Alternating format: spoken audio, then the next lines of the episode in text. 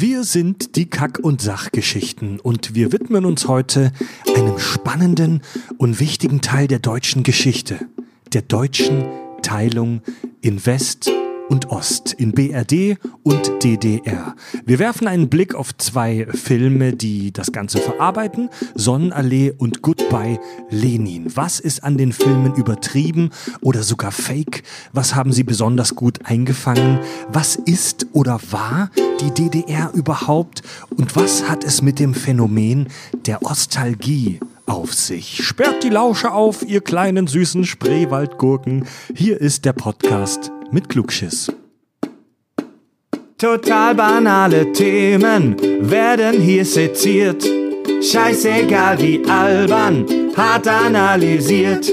Darüber wird man in tausend Jahren noch berichten. Das sind die Kack- und Sachgeschichten. Willkommen bei den Kackis an unserem Küchentisch, der in einem Podcaststudio in Hamburg steht.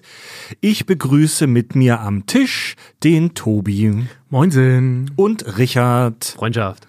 Mein Name ist Fred und wir haben heute mal wieder einen tollen Gast.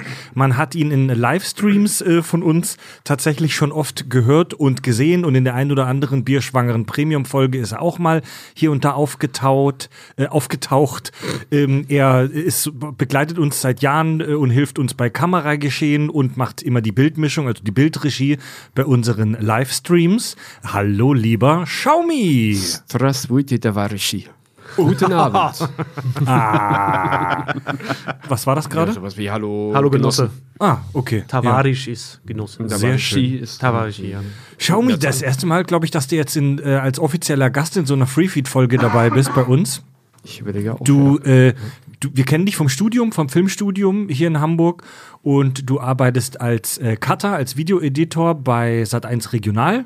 Genau. Ne, das darf man sagen. Ja. Also na, bist Nachrichtencutter, hast auch für Markus Lanz schon geschnitten und auch ganz viel Erfahrung so an äh, Filmsets, rumgewieselt an vielen Filmsets. Oh ja, das war eigentlich äh, im Prinzip jetzt noch das, das meiste meiner Karriere, aber jetzt nimmt Cut mehr Raum ein. Ja. Früher hast du als äh, Bühnenbauer oft gebaut. An, Kamerabühne, Äh, ja. Kamerabühne als bei- an Filmsets gearbeitet, ne? Was macht jemand, der Kamerabühne tut? Du baust alles, womit die Kamera bewegt wird. Alles unterhalb der Kamera. Sprich Schienen, sprich äh, den Kran baust du auf für Kranshots. Ähm, unter anderem auch den Technocrane, wenn man denn dafür geschult ist. Dafür mehr in unserer Enzyklopädie-Folge. Buchstabe D, Dolly und Technocrane. Was das mit D zu tun hat, hört's euch an. Te Technocrane. Ich fand's doch gerade schon geil, du hast den Schnitt bei Markus Lanz. Ich dachte, du hast mal Markus Lanz geschnitten. Kann man auf der Autobahn. Und wir haben dich heute dazu geholt, weil wir ja heute über ähm, Ost-West sprechen. Wir sprechen heute über zwei wunderbare Ossi-Filme. Äh, Tobi und ich, unseres Zeichen äh, Wessis. Äh, Richard kommt aus Brandenburg, aus Schwedt. Und wir haben uns dann, damit es ausgeglichen ist, noch einen weiteren Ossi dazu geholt, nämlich dich, Xiaomi. Wo kommst du denn her ursprünglich? bin aus Erfurt und das ist äh, die Landeshauptstadt von Thüringen. So kann man das sagen. Sehr schön. Ja. Also zu Deutsch, äh, ich komme aus Erfurt, das ist die Landeshauptstadt von Thüringen. Hat mir aber auch nicht geschadet, was ich sehe. Du sprichst ja fließend Ostdeutsch, meine Güte. Ja, Vor allen Dingen, man, man fragt mich immer, wie, wie schnell ich so gut Deutsch gelernt habe. Das ja. ja.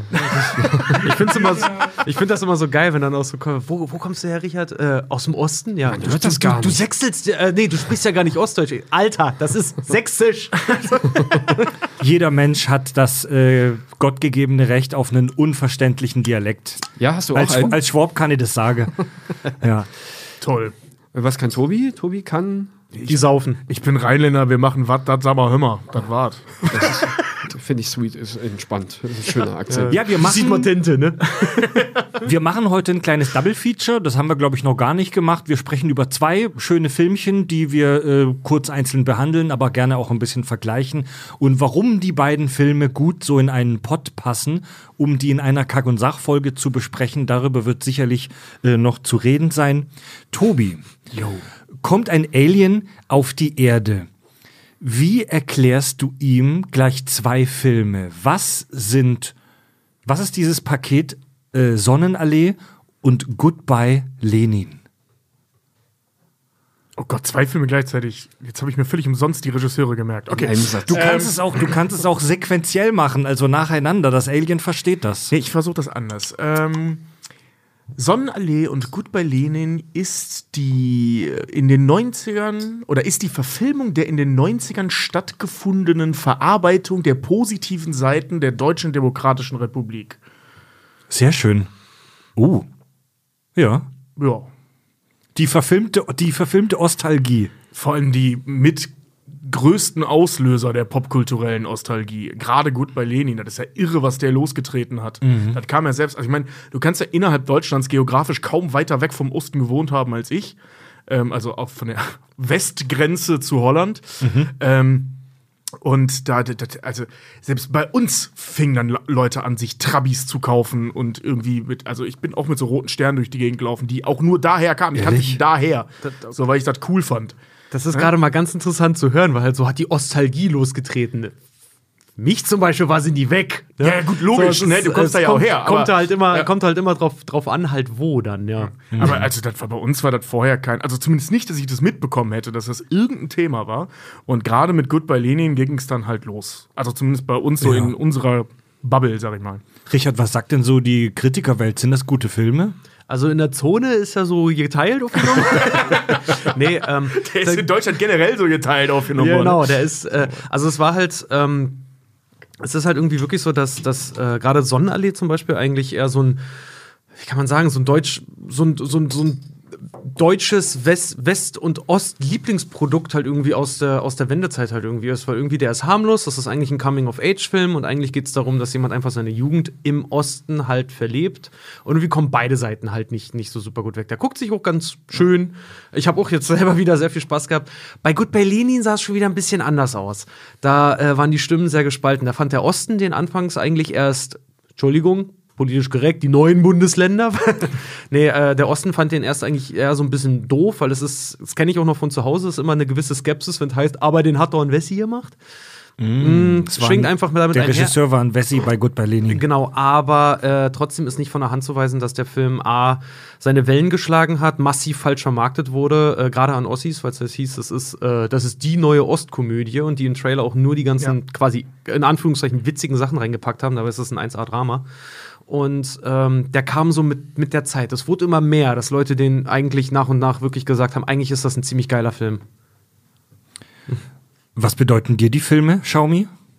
Also Sonnenallee ist für mich äh, ein reiner Unterhaltungsfilm, ähm, weil äh, ich fand die Klamotten nicht ganz so authentisch, das muss man zum einen sagen, und zum anderen ist es halt eine Komödie, wie sie äh, von, von dem Detlef Book zum Beispiel gemacht worden wäre. Er hing ja da auch mit am Set rum, war ja der Ortsabschnittsbevollmächtigte dort. Und äh, ähm, hat Leander Hausmann halt auch sehr bei der Regiearbeit unterstützt. Und ähm, das ist so ein Humor, den ich von Detlef Book kenne, den ich auch mag. Und äh, für mich ist es halt eine Komödie mit wenig Realitätsbezug, sondern es war halt alles sehr überspitzt. Ich kenne auch den, den Satz aus meiner Familie, äh, dass es dann diese Sonderallee ist irgendwie so echt, weil es nicht groß thematisiert wird. Goodbye Lenin ist ein bisschen fake. Ja, äh, gut, bei Lenin, da muss ich, äh, den habe ich äh, jetzt in Vorbereitung auf die Folge, habe ich den äh, mir auch nochmal angeschaut. Ähm, da wird ja jetzt gar nicht so viel Positives über den Osten, sondern es wird ja eigentlich nur die Mutter bespaßt mit allem, was sie äh, damals gelernt hatte, äh, damit sie sich halt nicht aufregt. So, aber man hat ja schon am Anfang gleich gesehen, Daniel Brühl oder der ähm, Charakter Alexander. Alexander kriegt halt gleich am Anfang erstmal auf die Schnauze von der äh, von der Polizei und äh, bei, bei einer Demonstration erlebt noch, wie er seine Mutter nicht äh, retten kann. Ähm, das war schon ein ernstes Stück. Und äh, die Mama-Rettung war dann halt das, das Lustige dabei. Und da fand man, als Ossi natürlich diese ganzen Parolen und alles, was man so von früher kannte, wieder. Aber ich fand jetzt nicht, dass es irgendwie gewertet wurde, das war schön oder das war schrecklich, sondern da hat dann einfach nur die Mutter sich ja nicht aufgeregt. So. Ja. Es ist auch allgemein ein bisschen schwierig, so den, den, den, so den Ossi-Film halt irgendwie zu machen, weil im Endeffekt braucht das ganze Ding eine Rahmenhandlung. Wenn du einfach nur machst DDR der Film, dann ist das eine Aneinanderreihung von Das ist ja keine Story. Das ist eine Aneinanderreihung von Callbacks, was, was äh, früher halt bekannt war. Im Prinzip, ihr könnt euch das so vorstellen, jeder, jede Videospielverfilmung ever. So Genau. einfach immer dieses kennst du doch, kennst du doch, kennst du doch, kennst du. Ja, Das ist einfach nur eine, eine dumme Aneinanderreihung von Dingen, die, weiß ich, habe mir bei, bei gut, äh, gut, bei Lenin schon, bei Sonnenallee zum Beispiel auch gesagt, die rennen da nicht rum und sagen, boah, guck mal, ist das, Mann, ist das DDR hier. Junge, sind wir heute DDR. Guck mal, da drüben ist die WRD. Wenn die wüssten, wie DDR wir sind, oh, DDR ist hier aber echt ein Thema, so. Und das ist halt nicht. Naja, aber ich muss sagen, ähm, bei Goodbye Lenin fand ich das teilweise schon. Also, weil, ich meine, es gibt da ganze Sequenzen, nicht der Film insgesamt, der Film insgesamt ist eher ein Familiendrama. Aber es gibt da immer wieder Sequenzen, gerade als die Mom zum ersten Mal wieder zu Hause ist dann, ähm, die nur daraus bestehen, irgendwelche Marken aufzuzählen aus der DDR.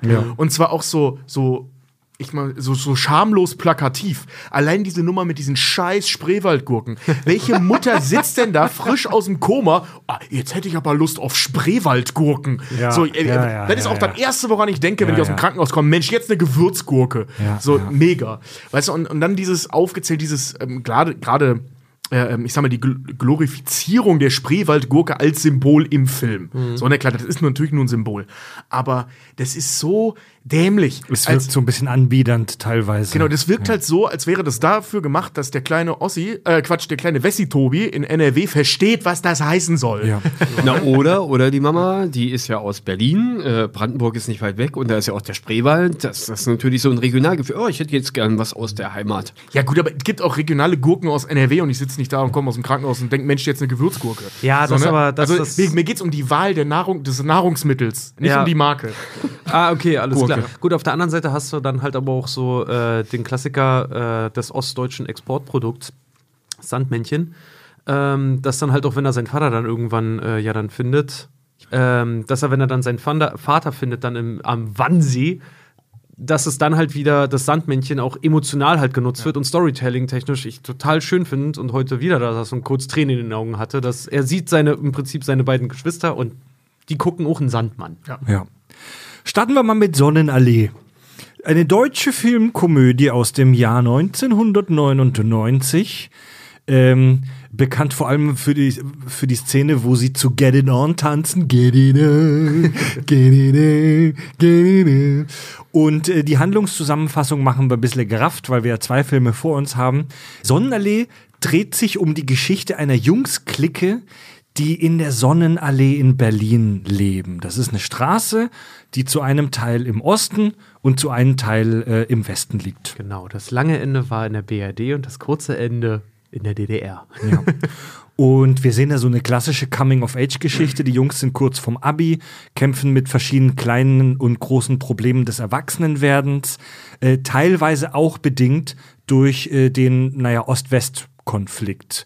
Zum Beispiel denkt einer äh, von den Jungs darüber nach, sich drei Jahre für die Armee zu verpflichten, für die DDR-Armee zu verpflichten, weil das seine Chance auf ein Studium verbessert. So erhofft er sich. Schaumi und äh, Richard nicken. War das denn so damals, soweit ihr das mitbekommen habt? Das äh, äh, war so. Also ihr habt ja beide die DDR nur als Kleinkinder mitbekommen, aber ihr habt ja viele Verwandte, Freunde und so weiter, mit denen ihr da- darüber wahrscheinlich gesprochen habt. Ähm, du konntest äh, in der Armee studieren. Und das war zum Beispiel schon mal ähm, bei der Offizierslaufbahn ein großes Plus. Äh, mein Bruder zum Beispiel selber, der hatte damals auch ähm, Arzt studieren wollen und durfte aber auch wieder aus ähm, Gründen nicht, da ich ja noch einen Cousin hatte, der als äh, äh, Punkmusiker in der DDR ähm, dann immer die Stasi so in unsere, in unsere Gehöfte holte, aus Versehen. Oh, da musst du später noch mehr davon erzählen. Krass. Gerne, gerne. Und äh, daraufhin durfte mein Bruder zum Beispiel nicht Medizin studieren. Und da hat er dann äh, sich aber bei der MVA halt eben, wurde auch eingezogen und hat dann ein äh, Zahnmedizinstudium dort angefangen. Die äh, NVA ist die äh, Armee, Die Nationale Volksarmee. Ja. Genau. Das war ja genau. Mein Vater zum Beispiel auch bei der, bei der Musterung, der ist auch damit gelockt worden, gehen sie zur NVA, dann können sie vielleicht noch studieren, Herr Ohme. Und äh, der ist ja dann glo glorreich, glorreich rausgeschmissen worden. Der war dann zwar kurz da, hat sich dann irgendwie, ich glaube, ein gefälschter Test wegen einem äh, Herzfehler halt irgendwie organisieren können, das dann halt, hätte, er hat dann gehen können. Mein Opa war aber noch zum Beispiel auch in der NVA. Ja. War ein ganz, da hat mir mein Vater auch ein paar Mal erzählt, war ein ganz interessantes Gespräch. Da waren sie in der Schule halt da und dann meinte er, oh, kommst du halt rein, da sitzen da zwei Offiziere mit ganz, ganz vielen Ab Abzeichen und ihren Uniformen und bla. Und dann kommt halt dann noch die berühmte Frage: so, Herr Ohme, wenn Sie jetzt an der, an der Mauer stehen würden, würden Sie denn auf, auf ihn, der jetzt versuchen würde zu flüchten, auf den schießen? Und mein Vater halt, und das ist so eine geile Anekdote in der Familie, dass er gesagt hat, nö. Und die gleich voll entsetzt, so was, warum nicht und Staatsfeind. Warum würden sie denn das nicht tun? Und mein Vater halt nur meinte, ja, der hat mir doch nicht getan. Damit entlassen worden aus dem Raum. Sauber. Großes Thema in dem Film ist auch das Thema Musik. Ähm, die versuchen an verbotene Westmusik ranzukommen. Der äh, eine von den Jungs ist so komplett äh, übersteigerter äh, Rolling Stones Fan. Wuschel. Der, Wuschel. der, Wuschel, Wuschel Robert heißt er. Stadelober. Hm? Der ist mega äh, leidenschaftlicher Stones-Fan und die versuchen dann da an diese Platten ranzukommen. Und wir sehen auch einiges aus dem äh, Alltag der Familien. Zum Beispiel gibt es den äh, Onkel aus dem Westen, der die Sachen rüberschmuggelt und sich darüber ärgert, wie schlecht die Häuser im Osten gebaut sind. Asbest, Asbest. Und Überall Asbest. Das- keine das ist Gelegenheit passiert. auslässt, zu erwähnen, dass er vermutet, dass alles hier mit Asbest voll ist. So lustig. Und der, ähm, eine, eine der Konflikte in der Handlung äh, ist, dass die Figur Mario sich zum Dienst bei der Stasi verpflichtet, also beim, beim inneren Geheimdienst, kann man das so sagen. Ähm, Moment. Weil, weil seine äh, Freundin schwanger ist, möchte er tatsächlich zur Stasi gehen, Nee, um. zur Nee, NVA. nee, nee, nee, es der geht- der NVA. Der, der geht zur NVA. Ich wollte gerade sagen, der geht also- nicht zur Stasi. Das, das wäre so, so offiziell, wie es da halt ist, nur weil der eine, der dann vorher sich noch als Stasi-Mitarbeiter äh, enttarnt hat, da rauskommt. Der andere heuert nicht für die Stasi an. Also das Ding ist, also der, der, der will ja zur äh, NVA, darum geht es ja dann die ganze Zeit, ne? Und der, der Micha, die Hauptfigur, bei dem sehen wir dann auch die Szene, wie er da angeworben werden soll, eben genau das mit den beiden Soldaten, die da sitzen, mit den Abzeichen und so. Ähm, und am Ende kriegen wir dann raus, das ist jetzt im Prinzip ein Spoiler, der jetzt schon aus Versehen passiert ist, am Ende kriegen wir raus, dass er bei der Stasi gelandet ist. Ach so, deswegen habe ich mir das so Genau. notiert, richtig, ja, ja. Der zentrale Konflikt der Hauptfigur ähm, ist dann das Werben um die Aufmerksamkeit der schönen Miriam. Er will, Richard kichert schon, so er, will, er will sie davon überzeugen, dass er ein Freiheitskämpfer und Rebell und eine Künstlerseele ist. Und aus einer Laune heraus äh, sagt er, um sie zu beeindrucken, er hätte, Zitat, unzählige Tagebücher geschrieben und muss diese dann faken. Sie will die dann auch, also sie will die vorgelegen haben, so von wegen, ey, du kriegst, du kriegst von mir das, was du willst, aber zeig mir die Tagebücher. Und er faked dann in nächtelanger Arbeit diese Tagebücher aus seiner ähm, Vergangenheit und bekommt dann am Ende tatsächlich auch seinen Kuss von Miriam. Und mehr. Und mehr. Und mehr. Aber Also der kommt da ja Szene- an, hier zu meine Tagebücher, geil, zack, BH auf. Ja. Ja. Ja, so lief das. Äh, aber die Szene ist halt auch so großartig, wie er so seine Tagebücher, wann er das letzte Mal aufgehört hat, halt offensichtlich, als er schreiben gelernt hat. Heute haben wir endlich das SZ gelernt, den letzten Buchstaben im Alphabet. Jetzt kann ich endlich alles aufschreiben, was mir so durch den Kopf geht. Scheiße. Ja, und Sonnenallee ist halt so ein Feel-Good-Movie. Äh, die Filmzeitschrift Cinema schrieb über den Film, das finde ich sehr äh, witzig sehr, und auch sehr treffend. Eine Geschichte im engeren Sinn hat das Regiedebüt des Bochumer Theaterfürsten äh, Leander Hausmann nicht. Doch wer seine großartigen Schauspieler so gut führt, braucht nicht mehr als einige wiederkehrende Motive. Äh, Fazit, kleiner DDR-Alltag ganz groß. Der ist ja auch gut gemacht. Also wie geil ist bitte die Szene, wenn er äh, dann da offensichtlich berauscht ist von Psychopharmaka und der ganze Sound in der Szene runtergedreht ist und du dieses Patschen auf dem Boden hörst. weißt du, als ich es das erste Mal gesehen habe, dachte ich, das ist aber sehr gut, dass es so, so rüberkommt, als würde er quasi über seichtes Wasser halt irgendwie gerade laufen. Dann siehst du, ach, der, der Flur ist halt wirklich nass, aber bis dahin war das geil. Also keine Psychopharmaka. Das war ja, was, was hatten sie gemacht? Waschmittel mit Tollkirsche Ja, das- und das äh, war- Stechapfel. Also das war, ja genau, das war irgendein Medikament. Ich weiß jetzt nicht mehr, wofür. Nee, das zusammen, haben sie- zusammengero- äh, also, Nee, nee, nee, nee, die weil, weil du hast ja kein Gras oder irgendwas in der DDR bekommen, sondern du hattest halt äh, äh, maximal Alkohol oder die haben sich sowas äh, zusammengebraut und das hatte die Freundin von dem Schwarzhaarigen, die hat es ihm gezeigt. Komm, ich zeig euch heute mal und dann hat sie das zusammengerührt. Die Sartre-Tante. ja, ja, genau. Also die, die hat da, ähm, die hat irgendein Medikament, ich sagte ja auch, wo, krieg, wo kriegen wir das her? Aus der Drogerie. Die hat dieses, ähm, das ist so ein, so ein Päckchen gewesen und die zählt auf, was da drin ist, unter anderem Stechapfel, bla. Und das musst du mit Cola mischen. Und das ist das, was die dann mischt. Die also die kippt dieses Zeug da rein, das ist irgendwas für Bluthochdruck oder so, keine Ahnung, irgend so ein Scheiß. Also irgendein Medikament mit Tollkirsche und Stechapfel und schieß mich tot. und das kippt die da rein und darauf kippt die Cola. Ja. Schmeckt das denn? Ist real. Jetzt, mischt, jetzt kippt er das mit Cola auf und ganz wichtig, Echsen. Ja. Ja. Äh, also ich muss sagen, ich bin kein großer Fan von dem Film. Ich finde den streckenweise langweilig. Äh, aber der Film ist schon so ein Stück äh, deutsches Kulturgut. Der, der ist Kult. Der Film ist Kult. Br- bringt auch Punchlines raus. Also dieses, da hast du mal richtig schön Pech gehabt, Keule. das, das ist wirklich in meinen Sprachgebrauch auch übergegangen. Oder ich gehe mal auf den Balkon, guck mal, Miriam kommt. Das ist immer, wenn ich irgendwo irgendwie mal raus will aus dem Raum oder so. Also ich muss, ich muss sagen, ich finde den Film richtig geil. Ich, also ich hatte auch echt nicht mehr im Kopf, wie lustig der ist. Und weiß nicht, also mich, mich beeindruckt der sehr. Das ist im Prinzip ist das ein Theaterstück. Der ist auch nicht so wahnsinnig, ich sag mal so, so präzise schön oder so. Das ist ein Ja, ja. relativ stumpfer Film. Ähm, aber wie du gerade auch schon in der Kritik vorgelesen hast, sehr, sehr schön geführt. Ähm, tolle Charaktere, macht unheimlich viel Spaß. Guckt sich ein bisschen wie ein Musical. Also ich finde, das hat mehr von einem Musical als von einem Genau, Theaterstück. das Ende ja nur auch. ohne Singen. Ich war auch an dem Die Set mal. tanzen, ja, die, die sind nur am Tanzen, die ganze Zeit. Immer tanzt irgendwo irgendwer. Du kannst doch in Berlin noch das, das, Set, das Set besuchen. Das ist halt auch so geil, weil dieser Film halt auch, also diese, diese Straßenecke, wo der gefilmt ist, das steht halt genauso im Babelsberg. Das, Das kannst ist du Babelsberg, genau. Ja. Oh, In vielen verschiedenen Filmen immer mal wieder zu sehen. Da gibt's äh, schöne Fotoreihen, wo man äh, sieht, in welchem Film das Ding alles verwendet wurde. Schön. Also was, was Hausmann da richtig geil gemacht hat, ähm, sind so diese, diese kleinen Choreos. Da müssen wir darauf achten. Und ich meine gar nicht das Getanze, sondern wie die Charaktere sich so bewegen. Eine der geilsten Szenen, finde ich persönlich in dem äh, Film, ist wie der Vater von Micha. Äh, ähm, Henry äh, Hübchen. Henry, Henry Oh Gott. Hübchen. Großer Mann. Die, diesen, diesen, äh, ähm, äh, äh, Mufuti, diesen Multifunktionstisch ausklappen soll von seiner Frau, ne? Und ey, wie der das Ding ständig auf den Kopf kriegt und dann haut er sich die Finger ein, während äh, um, es um etwas völlig anderes in dieser Szene geht. Das ist eigentlich eine Unterhaltung. Und im Hintergrund hast du die ganze Zeit diese merkwürdige Choreo, die der Hübchen da hinlegt, um diesen Tisch auszuklappen. Nur damit die Mutter nachher reinkommt und sagt, ach, jetzt stimmt das Raum-Tisch-Verhältnis doch gar nicht mehr, klappt denn wieder zusammen. Darf Also ich mal so- ganz, ganz kurz off-topic? Ihr hattet neulich eine ähm, äh, äh, Quizshow-Folge, hier ähm, Ja, Stuhlprobe.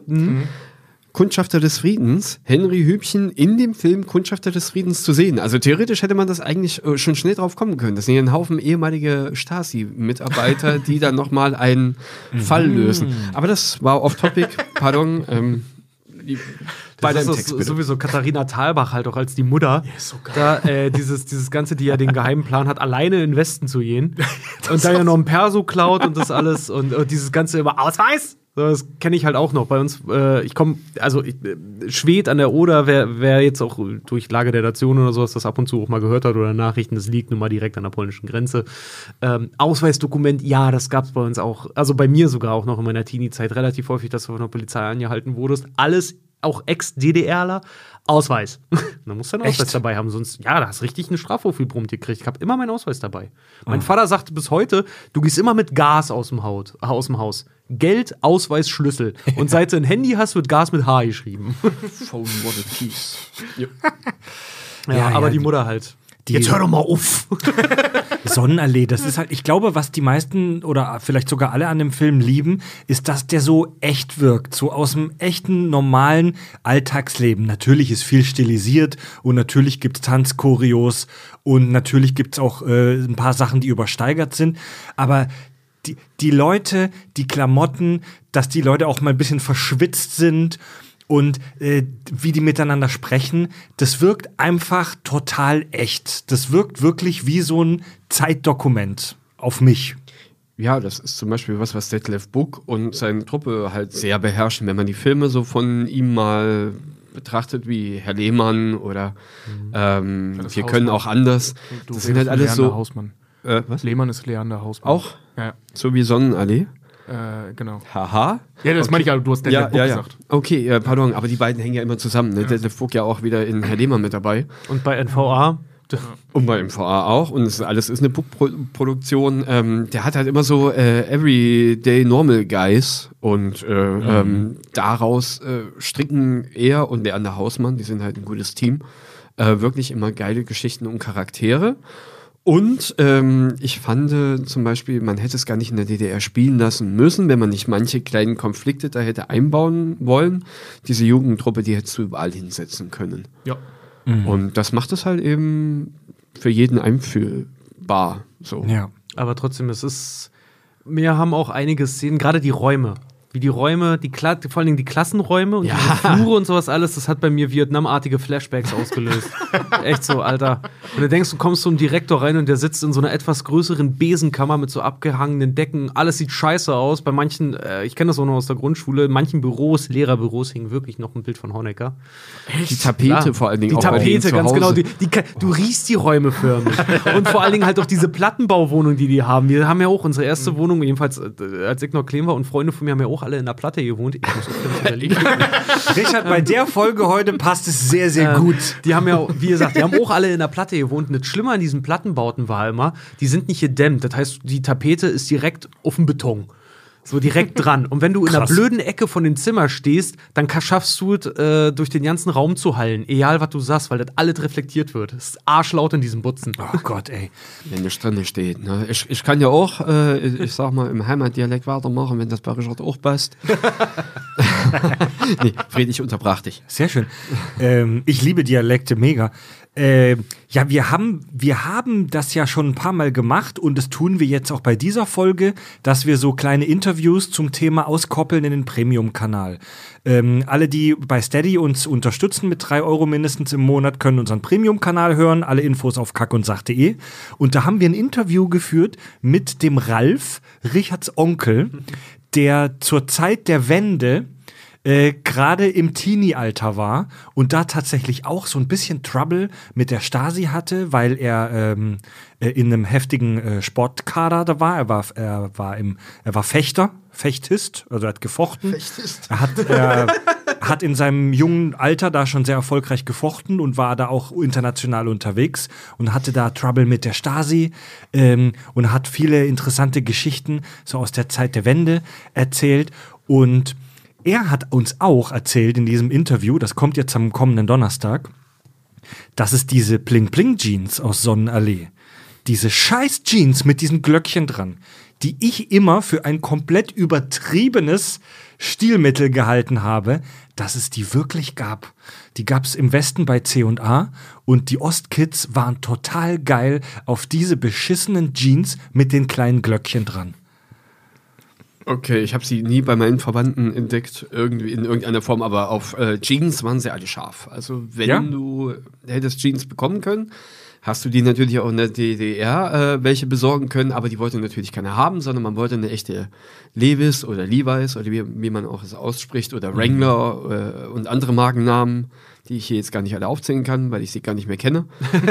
aber, äh, ähm, aber, Eingetragene Marken. aber Jeans war wirklich so ein, so ein Statussymbol, ja. Ja. Ja, da erinnere ich mich auch, also erinnere ich mich nicht jetzt, wie gesagt, ich bin ja, ich bin ja die letzte Nachgeburt aus, aus der Zeit. Ich bin 1990 geboren. Ich bin zwar noch DDR, DDR-Bürger, aber es war noch kein, kein zusammengeschlossenes Land. Aber äh, diese blöden Bimmel-Jeans, die waren in meiner Familie, witzigerweise in meiner, in meiner Ostfamilie waren die ein Thema. Und in meiner Westfamilie auch. Weil genau aus dem Grund mag mein Schwiegervater zum Beispiel Sonderlee. Denn der hatte so ein Scheißding. Nein. Der hatte so eine blöde Hose. Xiaomi, wie alt äh, warst du bei der Wende? Bei der Wende war ich äh, acht. Acht Okay. Jahre, ja. Also so, äh, ich erinnere mich immer noch an irgendwelche, äh, also an spezielle Szenen und Bilder. Mauerfall oder Wende, richtig dann? Der Mauerfall, da war ich acht. Da war's acht. Bei der Wende war ich dann neun. genau. Ähm, ja, genau, an manche Bilder erinnere ich mich noch an, an, an den Tag, als die Mauer dann offen war oder als ich am nächsten Morgen in die Küche kam bei meinen Eltern und das Radio auf einmal relativ laut war und, und ich kam Daran rein erinnerst du dich noch? und meine Krass. Mutter guckte mich nur an, die Mauer ist offen. Ich so, was? ich, ich kann ja diese ganzen Stories, weil ich äh, in unserem Haus wohnte noch meine Großtante und äh, die war zum Beispiel schon Rentnerin und durfte immer mal rüber und brachte mir natürlich auch Sachen mit. Ähm, von daher wusste ich immer schon, ah, Goldener Westen und wie äh, ist eine Mauer. Ich stand auch schon davor und äh, auch nicht ganz unbedroht. Ich hatte eine Tante, die wohnte unten in Bayern. Also nicht in Bayern, sondern im südlichsten Thüringen, genau an der Grenze zu Bayern. Also du bist aus dem. Wohnt in Bayern neben südlichen Thüringen. Na, ist ja dasselbe eigentlich, wenn man heute hinguckt. Aber äh, äh, du bist aus der Tür rausgegangen und da war die Mauer. Da waren erst, erst der Drahtzaun, dann dahinter die weiße Mauer und so weiter und Türme und alles sowas. Und die hatten einen Hund. Und mit dem bin ich äh, mal spazieren gegangen und natürlich schlug dann der Schäferhund da drin in diesem, äh, in diesem Streifen an. Und dann hast du schon oben auf dem Turm wieder die Reflexion gesehen. Es war kein Fernglas, es war halt nur ein Guckloch. Also war es wohl ein Gewehr und das war dann schon so. Ui. Als sechs- oder siebenjähriger Steppke war das schon so, Hä? oh, Meintest du mit dem, mit dem der Hund in dem Streifen, meint, du meinst den Todesstreifen? dann? Ja, ja, ja, genau. Also ich habe in der Mauer, du hattest eine, eine, eine Mauer oder einen Zaun oder irgendwas. In manchen Gebieten, wenn du darüber bist, gab es noch so, wie viel waren das? 100, Berlin 150 äh, Meter oder irgendwas? Gab, In Berlin war es Urst. äh, waren, äh, war Wurst. Sand oder Schotter oder irgendwas. Also war einfach wie braches Land. Todesstreifen, weil Schusslinie. Und das Klare wurde auch wirklich so genannt, der Todesstreifen. Das wurde vor allem auch so gemacht. Ja. Ja, krass. Tja, äh, Sonderlee spielt in den 70ern. Goodbye Lenin hingegen spielt genau zu der Zeit, über die wir jetzt gerade gesprochen haben. Also Mauerfall, Mauerfallwende. Ja, also äh, ganz frühe 90er. Ende 80er, ganz frühe 90er. Der Mauerfall war ja 89. Äh, Goodbye Lenin ist überraschenderweise auch ein deutscher Film, eine Tragikkomödie aus dem Jahr 2003. Und äh, hier bei Goodbye Lenin dreht sich die Story um die Familie äh, von Daniel Brühl.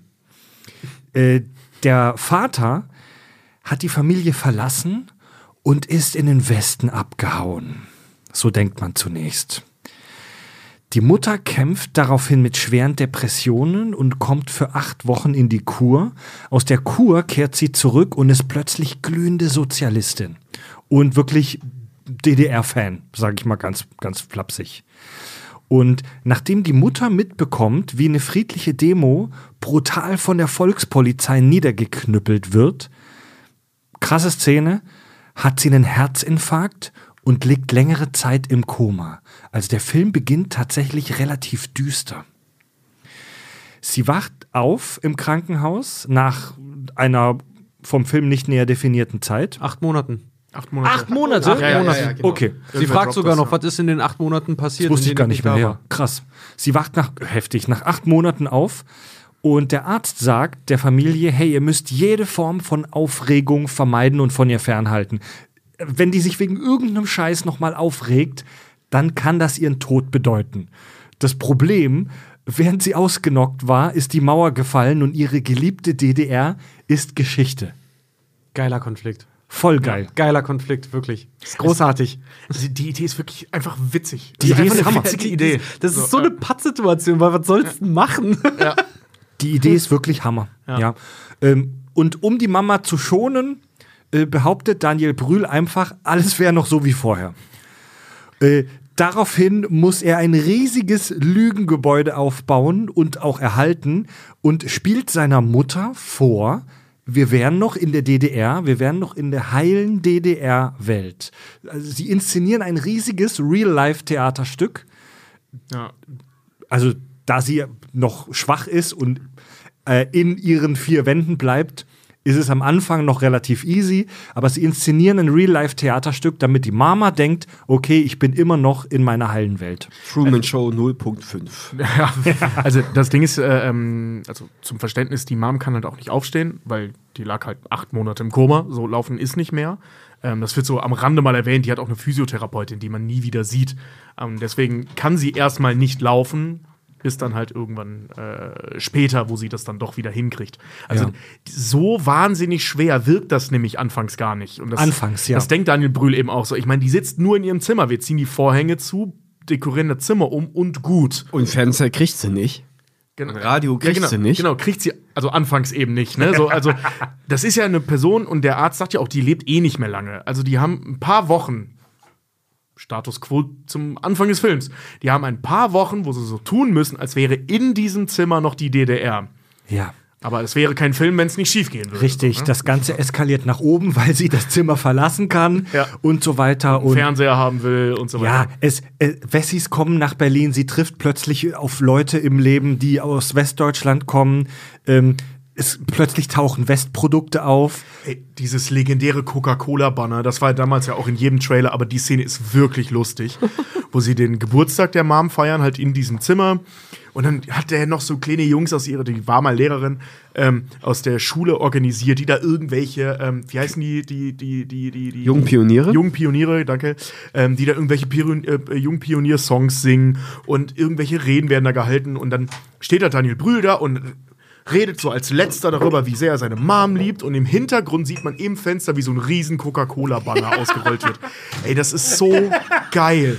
Also das ist wirklich eine fantastische ist, Idee. Ey, das, Ja. ist eine, das ist eine geile Drehbuchidee. Wie kannst du deinen äh, Protagonisten maximal in Bedrängnis bringen durch ein einziges, durch eine Kameraeinstellung? Dieses, dieses Plakat geht runter und du denkst dir als Zuschauer, oh Gott, schlimmer hätte es nicht kommen können. schlimmer hätte es nicht allem kommen die, können. Die Erklärungsversuche vor Ort, halt auch von dem alten Klassenlehrer dann. Ja, weil ich weiß auch nicht, was die Genossen da wieder. Also, okay. und wie er sich da noch ausdenkt mit dem, mit dem, mit dem, äh, äh, da- dass Coca-Cola im Prinzip im Osten gebraut wurde und die Wessis das aufkaufen und dann jetzt als ihret verkaufen. Coca-Cola ist ein sozialistisches, sozialistisches Produkt. Ja, Mama, der Westen hat uns die ganze Zeit beschissen. und dann die Mutter ja auch so geil. Ich dachte, das gäbe es schon vor dem Krieg. so, naja, ja. Aber ich, der Westen hat uns die ganze Zeit beschissen. Ja, es tauchen, We- es tauchen Westprodukte auf. Die Schwester arbeitet mittlerweile bei Burger King, bei Burgerisch. Aber das kann man noch gut verstecken. Hat, hat ihr Wirtschaftsstudium an der Polytechnik in Dresden, glaube ich, aufheben oder irgendwas? Also an einer, richtig, an einer richtig, richtig hohen Uni. Ja, weil sie ja ein Kind hatte. Genau, genau Ja. muss ja Geld verdienen. Sie brauchte Geld und, und kann jetzt äh, Burger mit nach Hause nehmen. Und das ist auch eine leckere Kunst. Ja. Und ganz schlimm natürlich, wir haben es sch- schon kurz darüber gesprochen, die geliebten Spreewaldgurken, die sie haben möchte, nachdem sie aufwacht. Sie will nicht irgendwelche Gurken, sie will Spreewaldgurken. Äh, die sind vergriffen, weil sie plötzlich äh, exportiert werden in den Westen. Deswegen gibt's die kurze Zeit nicht mehr. Und äh, auch das muss Daniel Brühl dann irgendwie äh, kitten. Mal ganz kleine äh, Side-Randnotiz. Ja, die Schwester hat ja, hat ja ein Kind. Habt ihr übrigens mitgehört, so mit eben Ohr, äh, wie teuer die Miete für die 70 Quadratmeter Butze da ist? Dieser 53 Mark 50 oder so, ne? 47 Mark 50. Oder, oder so. Boah, ich zahle immer die ganze Miete für die Wohnung. 47 Mark 50. Dafür kannst du besten. Ja, kannst, Aber du hast halt eben auch nur äh, einen Apfel und ein Ei verdient. Also ich äh, weiß gar nicht, ob du über die 1000 hinausgekommen bist. Da müsste ich jetzt lügen. das ist trotzdem noch ein sehr viel besseres Verhältnis als heute, würde ich mal meinen. Also es ist nicht so, dass es 50 Prozent deines Gehalts ausmacht, sagen wir es mal so. Nein, äh, Das tun solche Wohnungen in Berlin. Die, die, ich glaube, das ist auch das, woran sich Tobi vorhin äh, gestört hat und was ich auch nachvollziehen kann. Die Spreewaldgurken, also bitte, liebe äh, Ossis hier am Tisch, korrigiert mich, aber die Spreewaldgurken sind ja etwas, das erst so im Nachhinein in der Ostalgiewelle verherrlicht war. Während es die DDR noch gab, waren das halt einfach ganz normale Gurken das waren Gurken, genau. aus einer schönen Region in Ostdeutschland. Obwohl die, äh, äh, ähm, das war schon immer äh, schon, schon im Prinzip ein Name, das gab es ja sicherlich auch schon vor der DDR, die Spreewaldgurken. Ähm, also von daher war man natürlich froh, so ein regionales Produkt äh, im Prinzip als so ein gewisses Statussymbol da zu haben. Ich weiß gar nicht, ob man, äh, also es kam einem relativ leicht über die Lippen damals, äh, bringst mal ein Glas Spreewaldgurken mit. Also es war nicht einfach, bring mal ein Glas Gurken mit, sondern wirklich. Ach so, aber man hat schon darüber konkret gesprochen. Ja, ja, ja, ja. Ja, ja, mein, Okay. mein Opa hat zum Beispiel auch immer, der hatte immer so einen richtigen, wenn es das mal im Angebot mal wieder gab, so einen richtigen Kaufhieber von Ostprodukten auch mal gehabt. Da wurde die ganze Laube plötzlich mit, mit so nicht, nicht, nicht verderbbaren Ostprodukten vollgestopft. Da hatten wir dann tütenweise Filinchen und äh, Spreewaldgurken und äh, Nudossi. Ich liebe Nudossi. ja, Nudossi ist der Hammer. Ist viel- tatsächlich besser als Nutella, kann man ja, sagen. Ach, Bullshit. ja. Ziemlich alles ist besser als Nutella. Aber Nein! Ähm, ja, nicht die Grundidee, sondern das, die Marke an sich. Ach so, ja, okay. Wenn Also, man braune ich mein, Schuhe fast hat, jedes Surrogat schmeckt besser als das, als das in Anführungszeichen Original. Ja, aber äh, dazu ein andermal. ja, dazu ein andermal, ja. Ja, und also eine der witzigsten Ideen in, in dieser Handlung, die leider damals auch vom Trailer schon verraten wurde. Also die Leute in den frühen 2000ern hatten das gleiche Problem wie wir heute bei Marvel-Filmen, dass all die guten Dinge im Trailer schon verraten werden, ist dass äh, Daniel Brühl ähm, so weit gehen muss in der Handlung, dass er Fernsehsendungen faked.